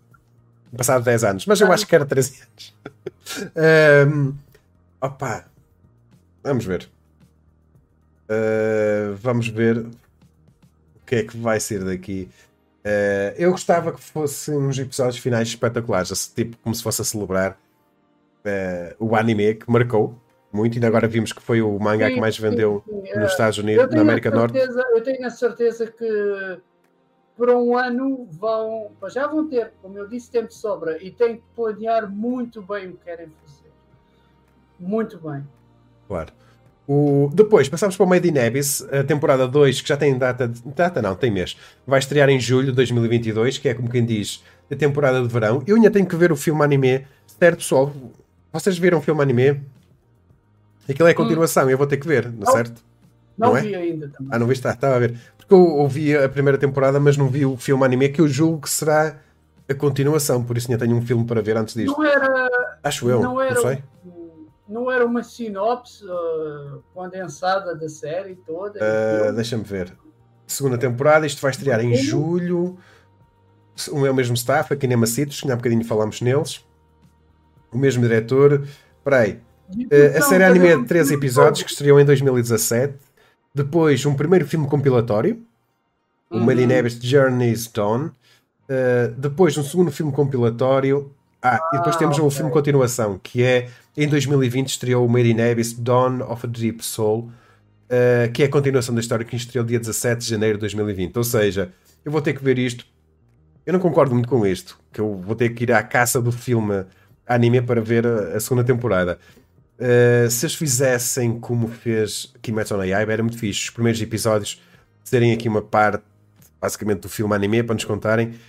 Era muito fixe. Oh, senão eles, eles assim obrigam-nos a ir à pirataria ver isto. Não tenho a mínima hipótese. Onde é que eu vou arranjar um filme de 2020 para. Estará na Crunchyroll isto? Nem sei se está na Crunchyroll, muito sinceramente. Uh, mas ok. E outra coisa, podemos ter aqui o mesmo efeito que tivéssemos do Herói do Escudo. Atenção, aqui é exatamente a mesma coisa. Já se passou imenso tempo, ninguém se pois. lembra praticamente. Exatamente, nada. eu já não me lembro de nada. Meu. É mais confuso, ainda tiveste mais. Uh, ou seja, tiveste a série, tiveste o filme. Aqui vai ter de ser uma coisa bem pensada. Mais uma vez, episódio zero. eu acho que faria, faria sentido. Uh, nem sei para que, que, rumo é que a história vai tomar. Lá está, não sei o que é que o filme fez, o que é que aconteceu no filme, por isso não sei se houve algum grande acontecimento por aí fora. Mas ok, tenho que pôr isto na minha lista para não me esquecer de, nos próximos três meses de procurar pelo filme e, e vê-lo para saber o que é que aconteceu mais, uh, mais ou menos. Temos aqui um. Isto será um teaser trailer, algo assim do, uh, do género. Uh, e que será? Eu acho que será basicamente um bocadinho mais do mesmo. Acho eu. Vamos ver. O que é que vai ser daqui? Depois, para a alegria do Bruno, que nós já falámos nisto. Ah. anteriormente e que levámos um aviso de direitos de autor, por isso, mas não foi strike. Eu vou só mostrar mas, olha, um bocadinho, um bocadinho só, muito breve. Nós fomos a causa, porque eles viram o pessoal cá do Portugal, lembra-se desta coisa. É verdade. Então, e... E no Brasil é, também. Isto é excelente, isto é excelente. Passe o tempo que passe, não importa. Está, está sempre na moda, é sempre diversão garantida. É excelente. Uh, então, nós já tínhamos falado nisto numa live uh, anterior. Oh, graças. Numa live anterior. Uh, aqui o Nunca Digas Banzai. No Brasil, isto tinha como nome. Que eu apontei aqui, mas já me esqueci. mas o Filipe acho que me ajudou. Como é que chamava isto, ó oh, oh, Filipe, no Brasil? A, vers a versão brasileira. Eu não sei qual, qual das versões que teve, que é que teve várias, mas a mais conhecida é a Olimpíadas do Faustão.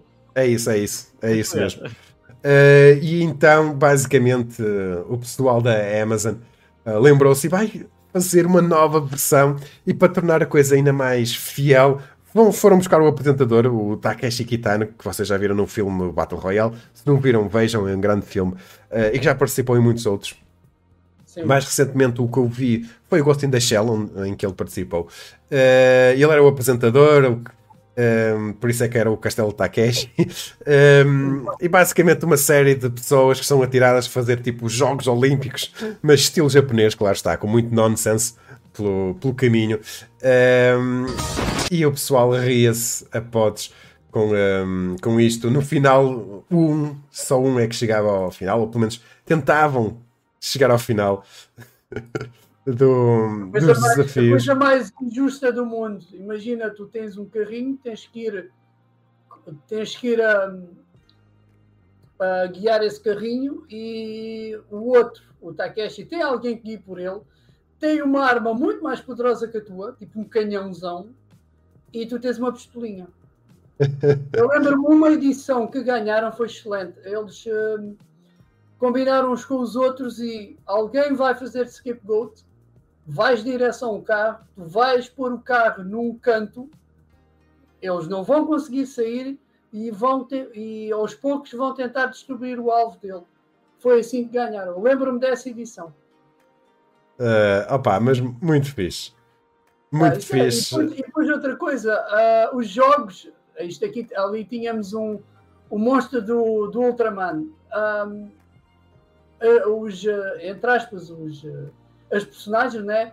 Elas atuam de acordo com a, com a ação, ou seja, tu tinhas ali os monstros do, do Ultraman, faziam os pods, eh, tens também um episódio dedicado de anime, que é de cosplay, e tens vários São Gokus, neste, aqui ainda era criança, ou seja, tinha um, era o Goku com o rabo, é, é muito bom também. Muito, muito fixe. Por isso, Uh, eu acho que foi uma, uma grande ideia para o pessoal ver isto. É isto muito é daquelas coisas que se vê sempre bem. Depois, o que é que nós temos? Uh, anunciado a anime de Farming Life in Another World. Por isso, um, isto é cai agrícola, pessoal. Uh, se vocês têm uma fantasia, uh, imaginam-se como agricultores num outro mundo, este vai ser o anime para vocês. Um, então a, a Kadakawa anunciou que está a ser produzida uma adaptação para anime da novel Farming Life in Another World. Um, tem uma adaptação já para mangá. Depois de Iraco morrer de uma doença grave, Deus ressuscita, devolve a sua saúde e juventude e envia-o para um mundo de fantasia à sua escolha. Para desfrutar da sua segunda vida, Deus concede-lhe uma ferramenta agrícola toda poderosa. Veja como Iraco cava corta e ara num outro mundo nesta descontraída fantasia agrícola. Isto é basicamente o Isekai do Farming Simulator. Uh, tipo, está aqui o, o Beja a dizer quem quer namorar o agricultor. Opa, muito bom, Beja, muito bom. ok, Isekais de tudo. Vocês não se podem queixar. Vocês desejam um dia ser agricultores e para o mundo isso é cai da agricultura. É isto. Está aqui o Raffles a dizer: Deus enviou-lhe para trabalhar. Tipo, mais vale tipo ele reencarna e oh, esquece, não quero este. Prefiro meninas monstro e outra coisa assim do género. Este não serve, esquece lá isso. Isto cansa muito. Uh, depois, Golden Kamuy 4 vai estrear em outubro de 2022 por um novo estúdio. Golden Kamuy Deverão faltar dois capítulos para o final do mangá. Eu apreciei muito o Golan Kamui, principalmente pela parte cultural que ele mostra. Uh, é a parte mais fixe uh, da série para mim. A animação era do Geno Studio, o pessoal que foi criado para animar o Genocidal Organ quando a Man Glove acabou por ir à falência. Uh, e desta vez passou para o pessoal da Brains Base, o pessoal do To Your Eternity. a direção passou para o diretor de Frag.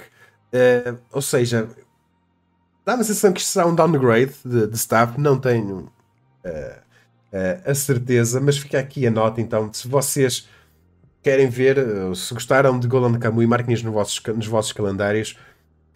em outubro, na temporada de outono, vai estrear então a, quarta, a quarta temporada.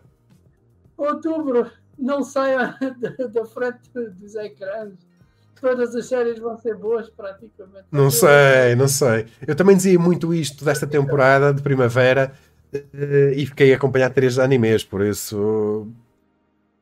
Ah, em outubro, a sério. Sim, vai estrear muita ter, coisa. Vais ter também a, a melhor, pior coisa de sempre, que é Pop Team Epic. eu ainda estou muito curioso e que está aí o Beja para quando é que eles vão anunciar o, o Blitz. Uh, mas pronto, vamos ver o que é que vai sair. Depois temos aqui algo que me surpreendeu, que eu não estava uh, habituado uh, aqui nesta franquia, que é o. Eu nunca sei pronunciar isto. Isto é que é RWBI? Ice Kingdom? Como é que se pronuncia? R-Y-B-Y. Rubi, Rubi, Rubi. É o Rubi. Rubi? Não sei, estou a inventar, claramente. Parece Ruby dito pelo Golfi Ruby. Não sei, eu sei que isto era um, um, que esta franquia tinha muito potencial, mas nunca simpatizei muito com o estilo CG deles uh, e com o estilo mais ocidentalizado. Acho que isto podia ter tido voos maiores uh, se tivesse sido bem animado. O, o, criador também acabou por falecer, muito novo. Uh, ele fez um choque anafilático e, e acabou por morrer. Isto é, ela era uma série anime que era produzida pelo pessoal da Roster Teeth, mas que agora surge com uma nova série anime uh, que é animada pelo estúdio Shaft, uh, de Madoka Mágica, uh, por exemplo. Um, sendo que o pessoal da Shaft já há muito tempo que já não vejo assim um grande anime por parte deles. Opa, tiveram Madoka Mágica, tiveram o Monogatari, e eu acho que é principalmente pelo Monogatari que o estúdio Shaft uh, é conhecido. Mas este trailer. É, é, no meu, a meu ver, é conhecido pelos Tilts. Ah, sim. Pessoal que sim. inclina o pescoço. Um, em termos de animação, há aqui partes que estão bem animadas, outras metem algum CG e estraga completamente a coisa. Mas está melhor do que eu pensei que iria estar, atendendo à franquia que é. Uh, comparativamente ao que já foi animado anteriormente desta, desta franquia, ok, estava à espera de pior. Não é a melhor coisa do mundo, mas melhorou, melhorou um bocadinho. Pode ser que seja desta que eu me inter... ganhe aqui interesse pelo RWBI ou whatever isto se diz. Um... Okay, pode ter potencial. Ah, há aqui partes que me parecem bem animadas. Não uh... conheço história. Mas não sei, eu não conheço a franquia. não posso dizer. Conheço os personagens apenas de vista já havia vários. Eh, Eu vi figuras delas. vários jogos, tens o crossover do Persona, por exemplo, que tem algumas personagens do Wolverine. E tirando isso, não sei mais. Está aqui o, o Vasco a dizer que é Anel de Rubi do Rui Veloso. O pessoal do meio de cosplay é, faz bastante coisa dos personagens da série. Então, pelo menos em alguma área, eles, a série tem um reconhecimento. Um, 7 de outubro, está aqui o Bruno a dizer que vai estrear o Blitz. Vai ser presente antes do, do tio Cu para, para mim. é isso, é isso. Depois... é um sábado, acho eu, não é? Olha, já não sei. um, depois, só breve menção, o pessoal da Sandai Editora enviou para aqui um, o Na Prisão, um mangá muito fixe. Eu verdadeiramente gostei. Eu acho que é o melhor lançamento. Eu não, não sou grande apreciador dos dois primeiros lançamentos que eles, uh, que eles fizeram. Uh, mas este opa, é muito fixe. Está bem desenhado, tem uma boa arte. Os outros dois mangás não tinham assim a melhor arte do mundo. Uh, a história é interessante, é tipo um documentário versão mangá. E eu gostei daquele. É aquele mangá que vale a pena. tem muito conteúdo, são muitas páginas é um mangá maior. Eu acho que o pessoal da Sendai até nem fez grande publicidade a dizer que isto era um mangá maior em termos de tamanho do que os outros e gostei. Por isso, pessoal, se tiverem a oportunidade, uh, é uma hipótese a, terem, a considerarem porque está muito fixe. A história de um prisioneiro japonês não é a história da fuga dele, é basicamente como é que ele passou os três anos a que foi condenado na, na prisão e ficam a saber como é que funciona uma prisão japonesa. Depois temos aqui anunciada uma série anime original uh, que se chama O Shijir, que internacionalmente vai ter o título de Shine On Bakumatsu Boys. Um, ehm, o póster, gostei muito do póster. O póster está muito fixe. Uh, quanto à sinopse, uh, a história acontece na época em que os samurais governam no, o Japão.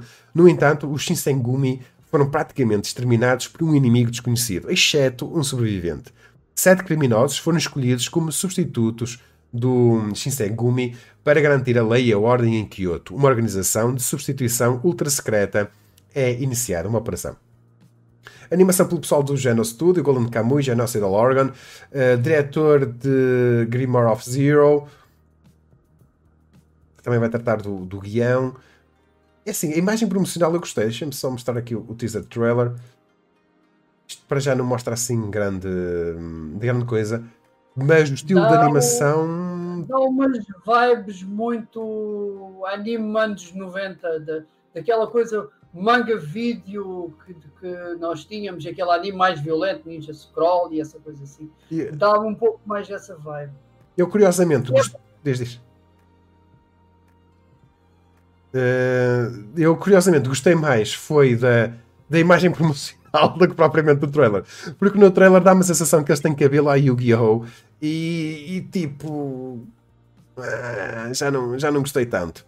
Uh, mas ok. Valo, valo o que vale. fiquei curioso. Se tivesse mas... cabelo a Yu-Gi-Oh! eles já tinham cabelo, tinham capacetes. mas estou a moderar as minhas expectativas. O...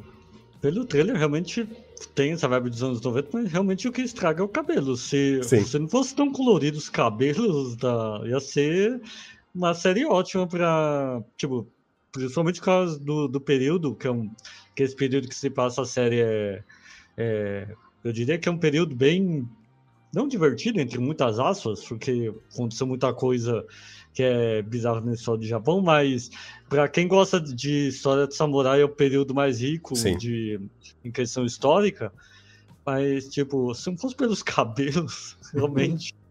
Ah, realmente seria uma série que chamaria bem mais atenção Principalmente o pessoal que gosta do tipo de animes como Samurai X ou Sim. o Hakou X, X segundo Kitan, que é uma história que se passa no mesmo período e que é, que, e é bem legal por conta de trabalhar o, a parte histórica.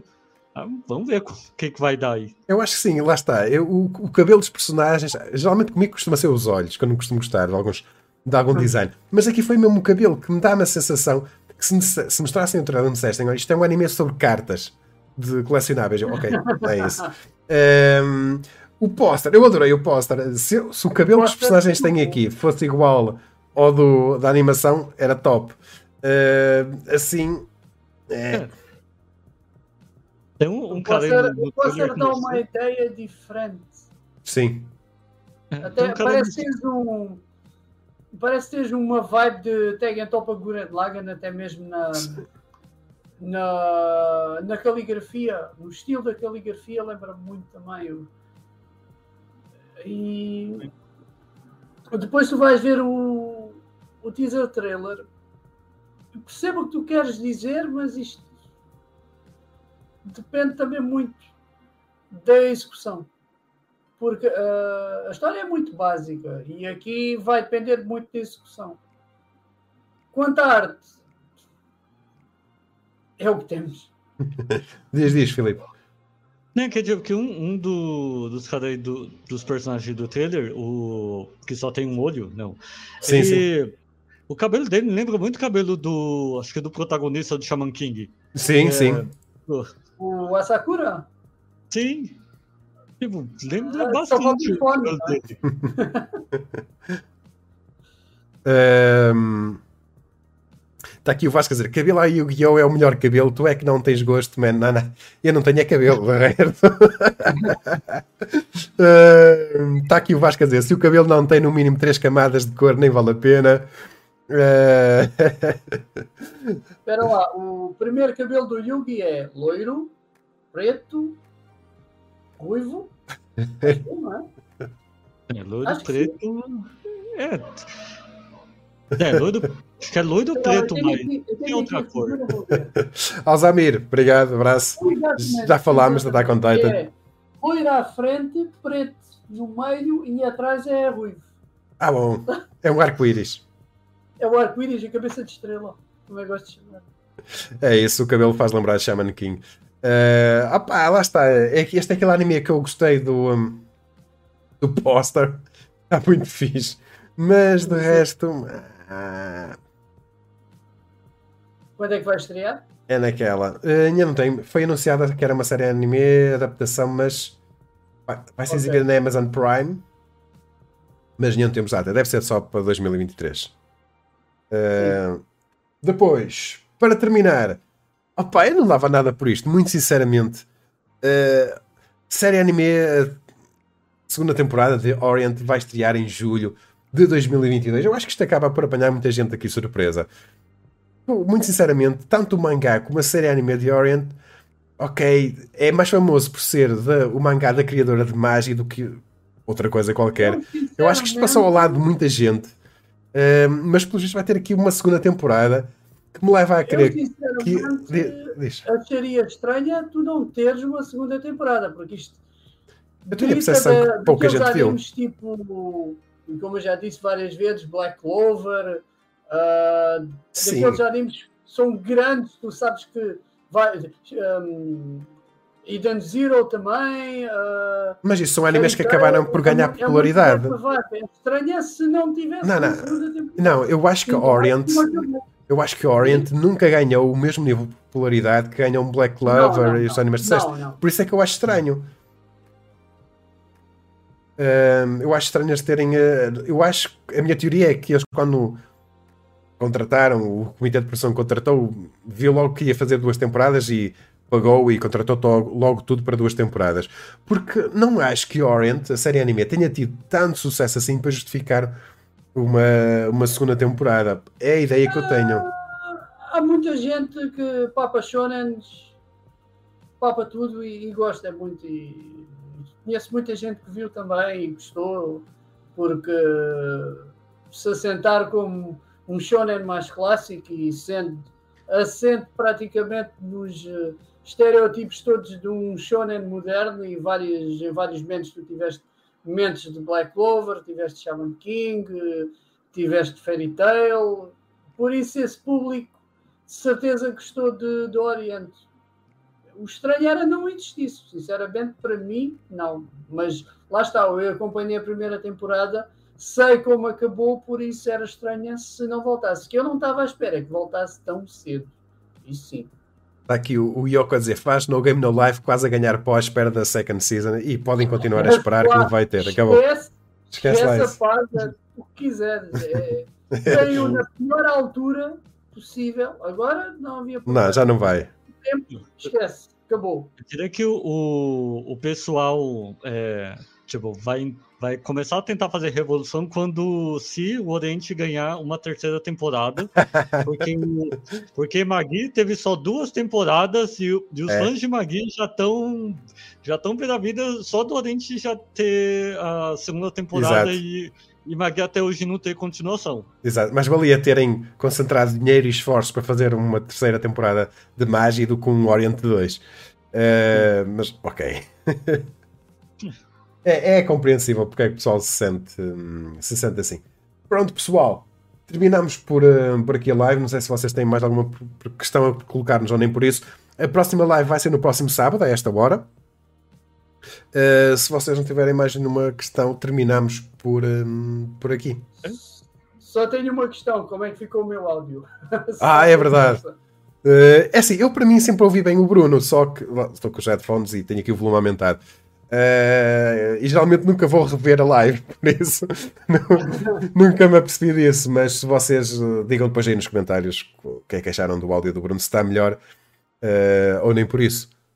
É, me parece-me igual. e tipo, antes de terminar, é, a gente pelo menos dá um. Se o Bruno quiser falar um pouquinho do, também do final do, do Sono Biscuits, que tipo, aquela série que o pessoal gostou, mas tem aquelas ressalvas no relacionado ao It, coisa e tal? Ou seja, tu queres falar do final do My, De My Dress Up Darling, certo? Isso. A gente falar do final ah, que é tipo... Tu faz isto? eu não vi, eu, por isso está tranquilo.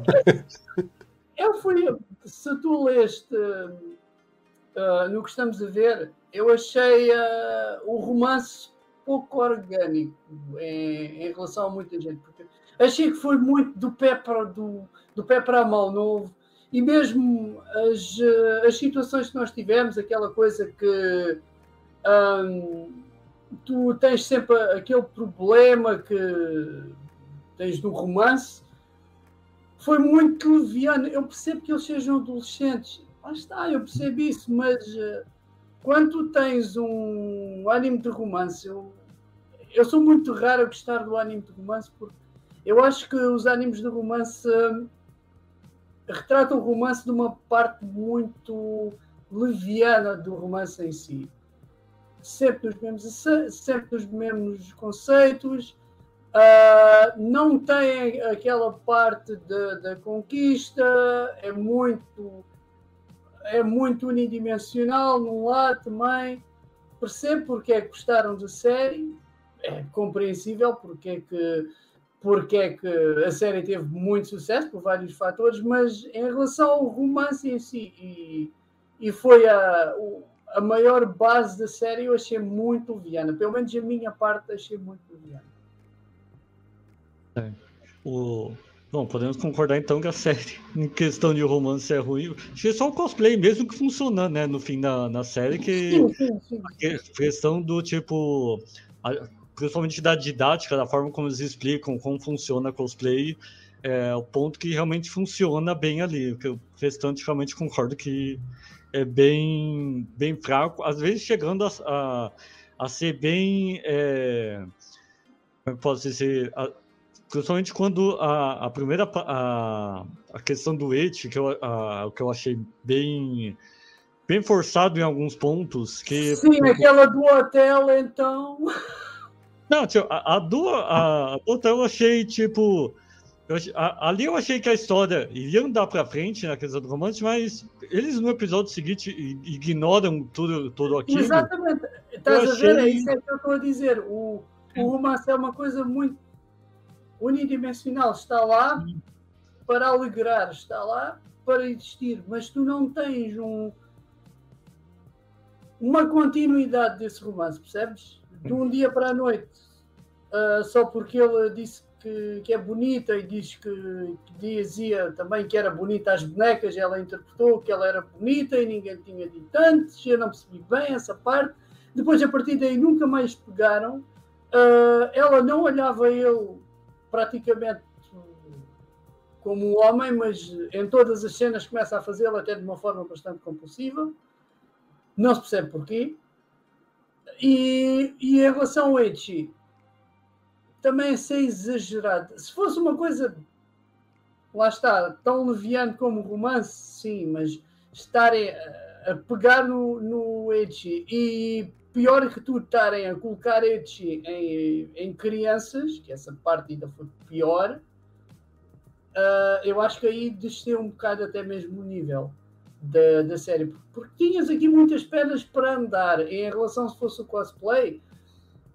Sim, tu tinhas aqui muitas coisas. Já perdemos também aquela, da, aquela dos olhos, achei bastante interessante. Aquela que punhas um adesivo e, e, um, e tinhas os olhos mais rasgados.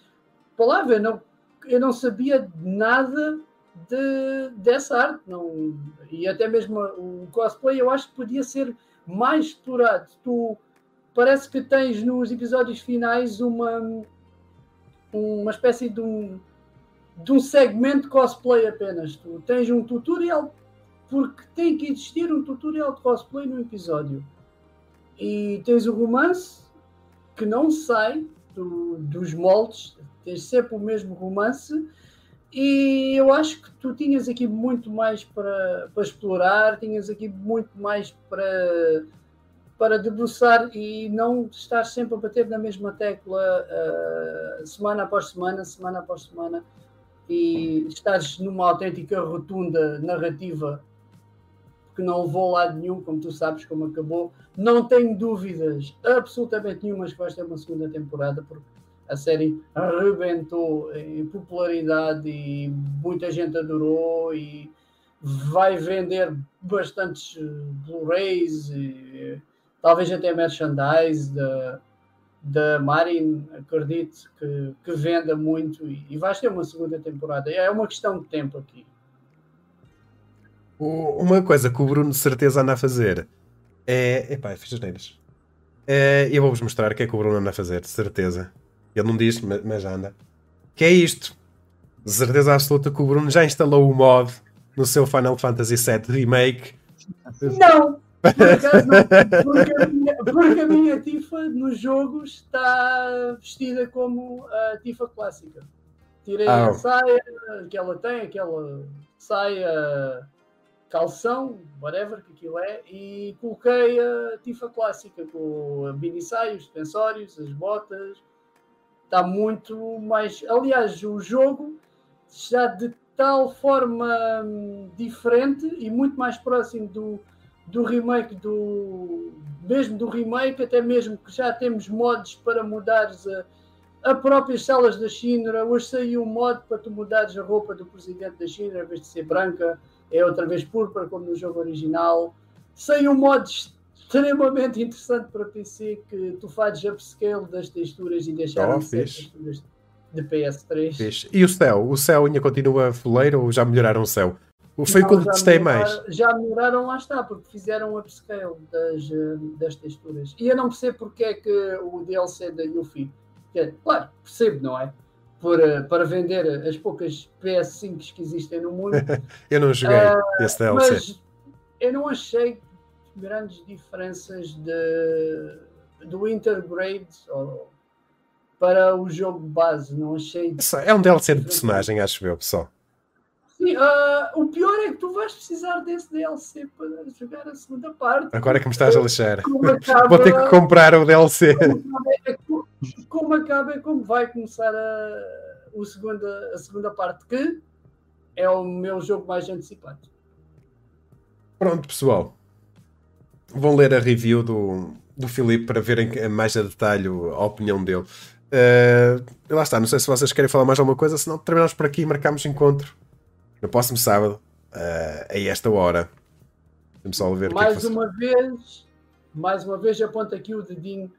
Por favor, uh, vocês, leitores, uh, partilhem também o que estão a ver, porque sejamos sinceros, nós colocamos tanto em nós no, no que estamos a ver que eu acho e, tivemos uma, uma resposta no que estamos a ver na semana passada, o que vai estrear amanhã é desta, que alguém comentou e eu dou a palmatória a quem comentou e, e, disse que as minhas análises do Visco e qual é que era a outra? Ah, das PSPzitas estavam no ponto.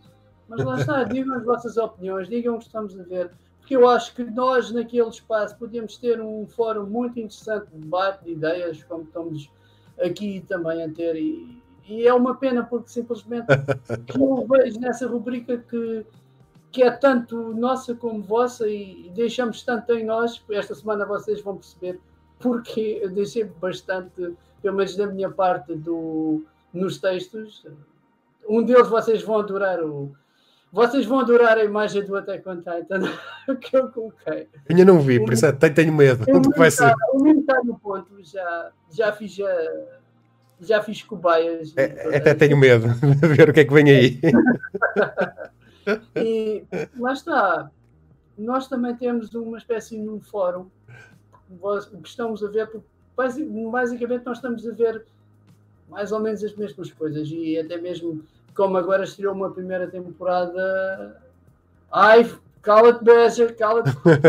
é verdade, é verdade. Não. Falta ao Filipe, falta ao Filipe ver, falta ao Filipe. Não. É verdade, tem razão, tem razão. O Filipe está em, em dívida para com o, para com o Beja. Não. Porque depois do que eu, depois do que eu li o que o Bruno falou, morrendo de medo do que pode aparecer para mim. É... Nós já nós sobrevivemos, podemos dizer. Não, mas foi fixe. É, é, representa os anos 80 e a filosofia dos anos 80. Ah, é, gostei, sim, gostei. Tudo o que é os anos 80 está lá. Está lá enfiado, está. Curiosamente, aquilo tem umas musiquinhas muito giras. Isso tem. isso tem, isso tem. Pronto, pessoal. Uh, ficamos por, uh, por aqui. Marcamos encontro então no próximo, no próximo sábado. Uh, nesta semana devem sair duas reviews. Eu recebi algo dela dos livros, deve ser uma das bandas desenhadas mais recentes deles, e vocês estavam aí no gozo. E sem nada, eu desta vez nem sabia que eles iam enviar o pessoal da Xiaomi, enquanto eu tinha combinado que, hum, que se calhar até ia para o Bruno. E o pessoal da Xiaomi mandam para aqui um monitor curvo, uma coisa, um mastodonte enorme. Uh, por isso vou ver se esta semana também consigo fazer a, hum, a review ao, hum, ao monitor, que não estava nada à espera que eles enviassem para, para cá. Por isso são os dois artigos. O Filipe, o Filipe não, o Ricardo está a fazer. Oh, Bruno, o Ricardo está a fazer review de do Kirby's. Uh, é? Kirby's Forgotten Land, do Kirby. Forgotten Land para a Nintendo Switch e acho que para já, assim, de coisas programadas para a próxima semana, deverão, deverá, ser, um, deverá ser isso. Uh, está aqui o Vasco a dizer adeus, malta, vejam Morbius. O Vasco está a ser pago, claramente, pelo pessoal. Pela Marvel. Mas, pela Marvel, pela Sony, não sei quem, não sei mas, quem mas, mas sigam o conselho do, do Bruno e vão ver é o, o Sonic, que parece estar muito ah, uh, muito fixe. está aqui mais... Se forem fãs do, do Sonic, ainda vão gostar mais, porque o filme está carregado de, de referências do jogo. está aqui o Beja a perguntar do artigo, é verdade, do Beja, que vai sair amanhã. Uh, ao final do dia, uh, se as imagens do artigo da manhã sempre estão legais, eu pus umas imagens novas. Não te preocupes nisso. O espírito é igual, as imagens são ligeiramente diferentes. Uh, e está aqui o Filipe a dizer: Vejam Spy Family, anime do, do ano.